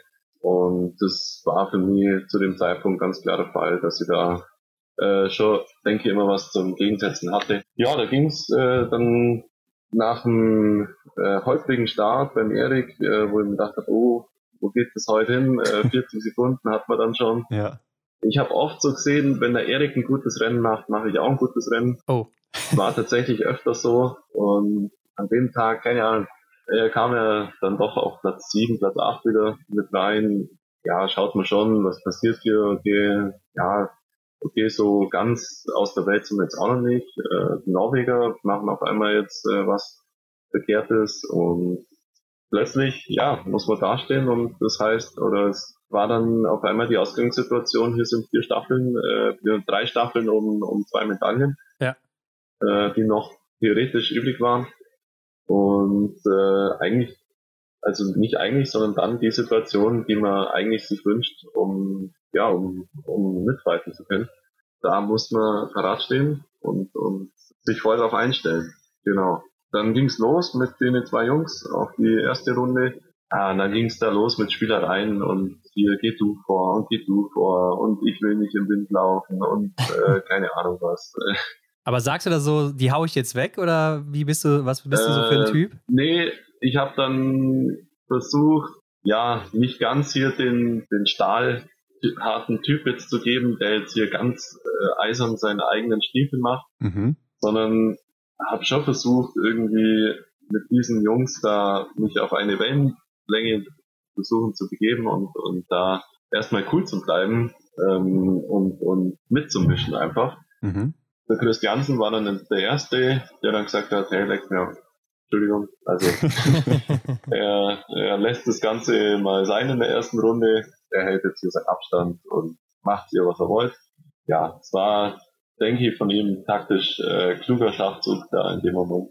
Ich bin dann im Quentin Fiormaillet hinterhergelaufen, äh, zum ersten Liegenschießen hin. Ja, hatten dann halt eine kleine Lücke zum Christiansen, wo man schon nicht gewusst hat, was ist mit dem heute los oder was. Und dann kam ja das Liegenschießen, zack, hat sich das Ganze schon wieder gedreht gehabt. Der Christiansen fast als erster, glaube ich, los. nach den Russen natürlich, dann äh, Björn Mayer hinterher, ich auch fast direkt hinterher, also waren wir wieder eigentlich gleich auf. Dann wieder so kleine Spielereien, ja, ging wieder so hin und her. Und dann, klar, kommt der, der Einlauf zum, zum Stehenschießen, wo alle drei sehen, okay, da steht jetzt der Russe vorne. Oh Gott, der hat ja komplett versagt dran. Mhm. Und, äh, passiert gerade was äh, Ungewöhnliches. Ja, in dem Moment merkt man schon, okay, hier ist jetzt noch nicht alles äh, gesagt einfach. Also du denkst schon an die Goldmedaille dann auch da in dem Moment? Äh, nee, in dem Moment habe ich noch nicht so viel über die Medaillen nachgedacht. Ich habe mir nur versucht, mit der Situation auseinanderzusetzen, irgendwie da jetzt den richtigen ja, Pfad zu finden, der mich quasi zu den Medaillen führen würde. Ja. In dem Nachhinein würde ich eher sagen, war es ein Fehler, da wieder die Spielchen mitzugehen. Waren ja ähnlich wieder wie in der ersten Runde mit den zwei. Da haben wir dann ganz rausgenommen, bin dann auf äh, Stand 4 gegangen. Äh, also eine sehr passive Situation oder passive Herangehensweise. Weil rein von meinem physischen hätte ich auch mal sagen können, jetzt gehe auf Stand 2, jetzt ähm, will ich da mit denen umeinander spielen und, und irgendwelche ja, Spirenzel da aufeinander machen. Und das ja, war dann, denke ich mal, so vorentscheidende Faktor, dass ich da nicht die volle Aggressivität dann auf den Schießstand hin ja so da gehabt habe und auch die volle Fokussierung, äh, die dann auch mit daraus resultiert, ähm, dass man da dann voll da ist und ähm, ja, da auch ruhig bleibt, dann aber schon mit der nötigen Fokussierung dann auf die Scheiben versucht, im Idealfall immer mit 0,5 natürlich das äh, zu erledigen. Ja. ja, da war einfach die Konzentration dann sonst bei allen Sachen, aber gerade wahrscheinlich nicht bei diesem Schie entscheidenden Stehenschießen, mhm. da die Situation einfach ultra besonders war. Also das werden wahrscheinlich nicht viele bekommen, solche Situationen. Ja. Ich war da natürlich auch mehr oder weniger noch relativ unerfahren. Klar hat meine Staffelrennen schon hinter mir mit, mit Schlussposition, aber in diesem Format war das nochmal ganz was anderes. Also äh, unter diesem olympischen Faktor da zu performen in dieser Situation. Ich denke jetzt von den vier Staffelläufern, die da dabei waren, war ich der unerfahrenste von rein von der Wettkampfzahlen her. Mhm. Dennoch, klar, haben es mir die Trainer zutraut, äh, mit dem richtigen Tag und dem, dem nötigen Glück. Ich denke, ich hätte es auch funktionieren können und hätte auch gepasst viel hat er dann letztendlich dann auch nicht gefehlt, äh, dass man zumindest die Russen da noch verputzen. Und ja, so war es natürlich schon erstmal enttäuschend auch, äh, dass natürlich das Team ja äh, schon eine kleine Niederlage war, dass wir da auch die Medaillen nicht geholt haben, nachdem wir ja eigentlich bei der Mixstaffel schon so halb favorisiert waren, sage ich mal, so die die Heimfavoriten waren und da eigentlich schon das hätte funktionieren können. Mhm hat es dann da leider auch nicht funktioniert und das war dann ja ein bisschen, bisschen herb, herber Niederschlag, aber ja, musste man da dann durch und waren alle enttäuscht, klar, aber mir hat jetzt da keiner Kopf abgerissen und äh, ganz im Gegenteil, also muss auch da von der öffentlichen Seite echt sagen, Respekt. Jeder hat äh, gesehen, was da glaubt dahinter steht und ähm, was da dazugehört, überhaupt da erstmal dazustehen und äh, das zu machen ich habe, glaube in keinster Form irgendwo öffentlich äh, was gelesen, dass da das, ähm, ja, also dass das, dass da ein negativer Kommentar war. Also da war ich echt positiv überrascht, äh, da es ja schon äh, im Vorfeld andere äh, Situationen gab. Ich glaube, bei Kevin Horn kann ich mich noch erinnern, in Oberhof. Ja, stimmt. Dass sich da so angebahnt hat schon im Vorfeld und dann zu dem Höhepunkt sich da gesattelt hat. Und in dem Moment, jetzt bei Olympia, ja, war es ein erreichter vierter Platz, der natürlich nicht mit Medaillen belohnt war, aber ich denke, wir sind soweit gut aus der Situation jetzt gegangen und jeder hat gewusst, wir machen uns eigentlich nur Geschenke. Ich meine, du hast zwei Gegner, die waren beide schon im gelben Trikot, oder einer hat es dann auch im Endeffekt ja. gewonnen. Ne? Von daher kann man dir das, glaube ich, schon verzeihen. Aber insgesamt muss man ja sagen, du hattest eine sehr starke erste Weltcup-Saison und läuferig bist du ja auch einer der stärksten im letzten Winter jetzt gewesen. Aber dafür leidet ja bei dir so ein bisschen das Schießen im Weltcup, ne? Auch wenn man das so mit deinen IBU-Cup-Werten vergleicht, hinkt das so ein bisschen hinterher. Wie erklärst du dir das? Ja, die Schießergebnisse haben jetzt nicht ganz so zufriedengestellt letzte Saison. Klar, das physische Vermögen äh, geht natürlich schon nach oben. Äh, da wird mehr verlangt im Weltcup auf einem, wie gesagt, durchgehenden Level. Mhm. ja, da waren einfach zu oft äh, zu viele Tiefstelle dabei. Klar ich bisschen an der Waffe was gearbeitet, dennoch darf es dann auch nicht so passieren, äh, dass dann dann so die Prozentzahl nach unten sagt, sage ich mal. Daher war das nicht ganz so zufriedenstellend. Ja, auch einiges daraus gelernt, dass man zum Beispiel während der Saison nicht so viele Veränderungen mehr äh, machen sollte. Klar, wenn es nicht anders geht, dann muss man es machen. Aber dennoch sollte man da ähm, ein bisschen entspannter sein, was diese Einstellungssachen angeht, dass man da nicht so unruhig wird, ähm, gerade im Hinblick auf das äh, Saison-Highlight der Olympischen Spiele. Mhm. Selbst da einfach ruhiger bleibt und seine Waffeneinstellungen so belässt, wie sie sind. Okay, jetzt hast du ja schon am Anfang gesagt, gerade zurück aus dem Trainingslager. Ähm, wie läuft so aktuell die Vorbereitung bei dir? Wie sieht's aus? Was ist so der Hauptfokus auch in diesem Sommer? Ja, jetzt haben wir nächste Woche dann die Sommer-WM. Geht genau. bald los. Äh, die ersten Vorbereitungstrainings, Trainingsvorbereitungen ab Montag, Dienstag noch die, die letzten schnellen Trainingseinheiten, die wir noch machen werden. Und äh, die weiteren Highlights dann klar Woche drauf Deutsche Meisterschaft oh, und für mich jetzt auch vor allem zu nutzen dafür, dass man in dem äh, Komplex wieder mit dem ja, nötigen Fokus am Skistand da arbeiten kann und das wieder mal als ja, als äh, Generalprofi für den Winter mal äh, durchspielen. Aber ansonsten läuft's gut bei dir? Also du bist gut durchgekommen bisher und ja, doch, ansonsten läuft's gut. Ja, jetzt vom Trainingsumfang bin ich auch zufrieden, konnte soweit alles trainieren, war jetzt nie groß mal außer Gefecht. Zwei, drei Tage mal ein bisschen Schnupfen gehabt, aber das war jetzt nichts Wildes. Ja. Äh, ansonsten, ja, fast eigentlich alles läuft so nach Plan, kann alles mittrainieren.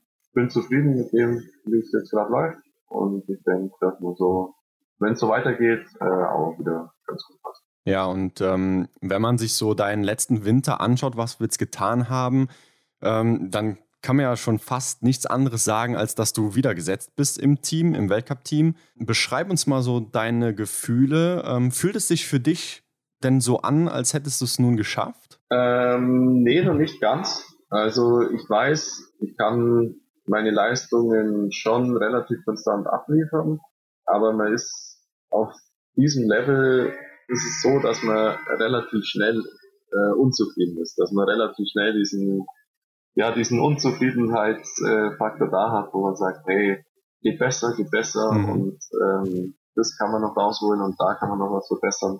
Klar, man ist erst äh, wahrscheinlich ganz zufrieden, wenn man halt seine vorderen Ziele erreicht. Äh, bei mir ging das jetzt jede Saison Step for Step immer ein Stück weiter nach oben und auf diesem Weg, klar, möchte ich jetzt auch nächsten Schritt erreichen, Top 15 Gesamtweltcup, Top 10 vielleicht äh, da mal anzukratzen. Das wäre ein riesen, äh, ein riesen Ding und Teilerfolg und ähm, da möchte ich hin. Ja, da denke ich, wenn man so sich in dem Bereich mal durchgehender aufhält, dann würde ich schon ja sagen, hat man es hat äh, besser. Also hat man es, wenn man so ähm, nennen will, hat man es geschafft. Ja. ja, okay. Ja, Sommer-WM hast du schon angesprochen. In welchen Rennen wirst du starten?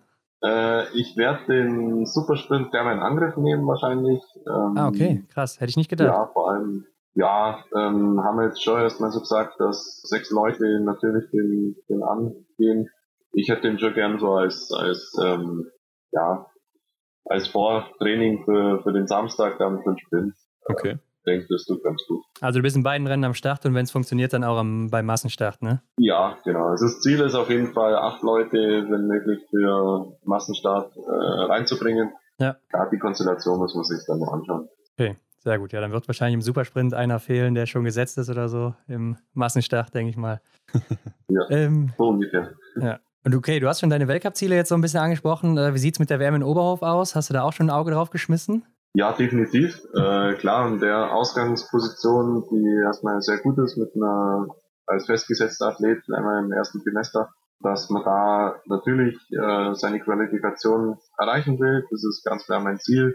Und dann in absoluter Topform da am Start zu stehen mit, um die Medaillen zu fighten. Also da geht nichts drum rum, dass das Ziel da Richtung die Medaillen geht. Ja, du warst jetzt zweimal in Oberhof am Start, habe ich gesehen, ne? Also beziehungsweise in zwei Rennen. Ja, ja. Ganz genau. Und auch ja. recht neu für dich. ja, hat nie so funktioniert. Ähm, ja. Zuletzt, dass äh, die Jahre davor, dass ich da in Oberhof kam immer irgendwas dazwischen oder irgendwas, dass sie da aus dem Team genommen wurde. Äh, jetzt tatsächlich letztes Jahr das erste Mal dabei, aber wie gesagt, wenn man das Jahr davor schon immer bei diesem WM-Ort ist, dann halt, ist das meistens ein gutes Zeichen und das nicht. Und äh, ja, darauf kann ich schon mal mit aufbauen. Hast du denn noch so ein übergeordnetes großes Ziel, worauf du hinarbeitest? Also sowas wie Antols 2026 oder eine WM-Medaille, Weltcupsieg, sowas? Ja, jetzt nach der Olympiasaison war es jetzt schon erstmal, ja, das Ganze zu verdauen, was jetzt da passiert und was war jetzt und wie geht's weiter. Für mich ist schon das Ziel 2026 Olympia, äh, den Zyklus nochmal anzugehen. Ja, möglicherweise plus X, wer weiß, was danach noch geht. Und, äh, aber bis dahin ist noch lang. Äh, wir haben jetzt auch einen kompletten Olympiazyklus, den ich nutzen kann, äh, trainingsmäßig so gut aufzubauen und ähm, ja, denke, das ist das Fernziel und das ist schon mal ein weiter Fernziel. Ja, sehr gut, Philipp. Dann haben wir zum Abschluss noch eine Kategorie, die wir noch schnell machen können. Schnellfeuer. Genau, so heißt sie. Das sind Fragen und Aufgaben, die du kurz und knackig beantworten kannst mit einem Wort, mit einem Satz. Frage Nummer eins: Hast du ein Ritual vor jedem Rennen? Nicht zwingend. Hast du einen Lieblingsort oder welcher ist es von allen, die du bisher gesehen hast? Äh, Lieblingsort Pokljuka. Okay. Mhm. Welche ist deine Lieblingsdisziplin? Äh, Sprint. Stehen oder liegen schießen? Stehen. Was ist für dich das Coolste am Biathlon? Massenstart auch. Okay. Ähm, was ist denn für dich so das Nervigste an deinem Beruf? Ah, ist es auch sportbezogen oder auch Ja, ja, Polizei? Sport. Also jetzt nicht Polizist. Sport. ja. Ähm, oder vielleicht die Ausbildung, weiß ich nicht. vielleicht schon Viele Reisekilometer, ja. Okay. Ah, okay. Kann man sich denken, ja. Welcher war denn bisher dein schönster Moment im Biathlon? Das war. also, ich würde sagen, schon der vierte Platz im Verflüger. Und wer waren oder sind so deine Vorbilder im Biathlon oder vielleicht auch andere Sportler außerhalb vom Biathlon? Ja, außerhalb. Ähm, zwei davon hatten gestern Geburtstag, Jan Frodeno und Michael Greis. Ah, okay. Mhm. ähm, genau. Ansonsten ja, ich bin ein bisschen interessiert mehr am Mountainbiken, jetzt fast wie im Straßenradsport. Mhm. Schau da immer mal, genau, jetzt ist ja gleich um fünf das Rennen heute noch. Okay. Ähm, genau, ansonsten, ja, ähm, Usain Bolt war früher, denke ich, ein Vorbild. Das ist Wahnsinn, was, was der für eine, für eine Leistung gezeigt hat äh, als Sprinter. Ja. Ansonsten, Michael Schumacher war es ganz früher, war ich total verliebt. mhm. Genau. Und ansonsten, ja, gibt schon noch einige Idole. Und möchte natürlich selber auch mal eins werden. Ja, klar. Ich meine, so schnell wie User im Bolt bist du ja schon fast, aber ähm, ja, stell dir jetzt vor, du kannst dir den besten Biathleten der Welt zusammenstellen. Welche Eigenschaften würdest du nehmen und von wem? Es ist auch egal, ob Frau, Mann, aktiv oder inaktiv. Okay, welche Eigenschaften? Also schon von Personen aus, oder? Ja, also du sagst jetzt zum Beispiel äh, das Schießen von Laura Dahlmeier oder die Mhm. Geschwindigkeit von ja, Dorothea okay. Vira oder sowas, weißt du? Ja, ja, okay. Ähm, genau, Dorothea Vira kann super stehen schießen, fällt mir auch ähm, stark, wie sie das macht. Lukas Hofer, sein schneller Handlungsablauf im Schießen. Ja. Ich würde oh, ja. sagen, Johannes Bö sein Laufen. Ja, bei den Mädels fällt mir da noch ein, ja, die, die Frechheit oder die, soll man sagen, die Kaltschnäuzigkeit vielleicht von Denise Hermann. Ansonsten auch das schnelle Stehenschießen von Matthias Dorfer oder mhm. schnelles Laufen von Johannes Green. Ah. Äh, gefällt mir alles gut. Sehr gut, ja, gute Mischung. Philipp, und zum Abschluss wollen wir von dir noch wissen, was würdest du auf eine Plakatwand schreiben in einer großen Stadt, wo es jeder lesen kann und es soll keine Werbung sein? Ähm, also ein Wort, oder? Ja, oder ein Spruch, ein Motto, was dich vielleicht auch geprägt hat. Oder ein Denkanstoß zur aktuellen Zeit. Ja, so ein generelles Wort. Respekt, oder ähm, Leidenschaft. Ansonsten, ja, gibt's vieles. Okay, Philipp, damit sind wir auf jeden Fall auch durch. Wir danken dir äh, für deine Zeit. War sehr interessant. Ist auch sehr lang geworden, ne? aber du hast ja auch viele Highlights und warst äh, ja noch nie hier bisher. Genau. Von daher äh, auf jeden Fall vielen Dank. Und äh, du darfst aber unseren Zuhörenden gerne noch sagen, wo können sie dir folgen, wo können sie dich finden auf Social Media oder sonstigen Plattformen? Ja, auf Instagram, Facebook, äh, habe auch eine eigene Homepage, äh, könnt ihr mich verfolgen. Und da könnt ihr ein bisschen schauen, was so passiert. Ja, ich glaube, man findet dich schon, wenn man Philipp Navrat eingibt, ne? Ja. Das ja, glaube ich auch. ja. Okay, ja, dann vielen Dank nochmal und äh, ich bin mal gespannt, Philipp, was von dir noch kommt in den nächsten Jahren. Ne? Ich glaube auch, du hast viel Potenzial und äh, mal sehen, wo das noch hinführt. Danke. Also, Danke euch. Hat Spaß gemacht. Bis dann. Uns auch. Bis dann. Jo. Alles Gute. Ciao. Ciao. Ciao. Ach, Hendrik, jetzt gerade auch so nach den letzten Rennen, muss ich sagen, Philipp Navrat, wenn ich mir den so angucke, ne, der erinnert mich immer auch stark an Sebastian Samuelsson oder so. Also für mich so der deutsche Samuelsson, der Stier aus Deutschland quasi. Mhm. Ja, er ist so ein Brecher, ne? Ja, ja, richtig. Ja. Ne? So ein richtiges Monster auf den, auf den Skiern zumindest, so unter den Biathleten. Also Ja. der bringt schon im Oberkörper so einiges mit und sieht auch so ein bisschen bullig aus immer, ne? Mhm. Ja, der hat auf jeden Fall, ich glaube, die nötigen Körner, um auch ähm, ja, seine Schlussrunde dann nochmal zu perfektionieren, oder? Ja, ist ja auch so ein Ding, wo er immer so Probleme mit hatte, ne, was man aus der Vergangenheit kennt, die Schlussrunde. Aber wenn er das mal oder seinen Angang mal über das ganze Rennen, über den ganzen Sprint durchziehen kann, so, Ja. und ich glaube, das hat man ja auch teilweise dann hinten raus in der Saison gesehen, dann äh, wird das schon richtig gefährlich bei ihm. Also der hat schon einen richtigen Wumms und äh, Mhm. ja, wie ich schon gesagt habe, ich glaube, da können wir uns auf einiges einstellen. Und ich bin überzeugt, so das erste Podest, beziehungsweise auch der erste Sieg, der kann nur eine Frage der Zeit sein. Ich schätze das auch so ein. Ich könnte mir auch gut vorstellen, dass das erste Podest jetzt dann ja im ersten Trimester vielleicht noch nicht fällt, aber ich glaube, wenn der Philipp dann einmal wieder warm ist, drin in der Szene, dann ähm, schätze ich mal, dass das dann echt ähm, fallen wird. Und damit geht ja auch eigentlich schon die Frage einher, ist er denn so ein Kandidat, der da ja von sich behaupten kann, er hat es jetzt geschafft, ist er oben angekommen? Ja, die kommende Saison wird es ja dann zeigen, Hendrik. Äh, Aber vielleicht ja auch eine Frage an unsere Zuhörenden hier. Also, wenn ihr Stimmt, das hier ja. hört, dann schreibt es doch gerne mal unter das Folgenbild oder auch gerne privat. Glaubt ihr, dass Philipp Navrat im nächsten Winter oder generell nicht mehr so wegzudenken ist aus dem deutschen Team? Ist er jetzt Schlussläufer? Hat gute Ergebnisse gezeigt. äh, Mhm. Aber es gibt eben auch noch andere, die da oben rein wollen, die drücken, die von unten kommen. Werden die ihm vielleicht noch einen Platz abholen, wenn er dann vielleicht auch im Schießstand mal nicht so trifft und Ja. ähm, es dann auch ergebnismäßig nicht so läuft. Also, wie sieht das aus? Schreibt es mal gerne. Ansonsten, wie immer, alle Hinweise zu Philipp und zu uns, die findet ihr in den Show Notes. Und dann bleibt mir doch nur noch zu sagen, wenn euch das Ganze hier gefallen hat und nicht zu lang war und euch äh, und ihr überhaupt noch dran seid, dann abonniert das doch gerne bei Spotify, iTunes oder wo auch immer ihr das hört. Bewertet das auch gerne, am besten natürlich mit fünf Sternen. Ähm, geht da auch übrigens jetzt bei Spotify, Hendrik. Ja, seit neuestem, ne? Da ist so ein kleiner Stern, da klickt ihr mal drauf und dann vergebt er davon fünf. Und wir sagen wie immer vielen Dank dafür. Genau, und teilt das überall mit allen, die ihr kennt. Und wir sind nächste Woche wieder zurück mit dem nächsten Gast. Bis dahin, habt eine gute Woche. Du auch, Hendrik. Ja, danke gleichfalls. Bis dann. Danke, bis dann. Ciao. Ciao. Das war die Extra-Runde mit Ron und Hendrik für diese Woche. Neue Folgen gibt es jeden Montag, überall, wo es Podcasts gibt.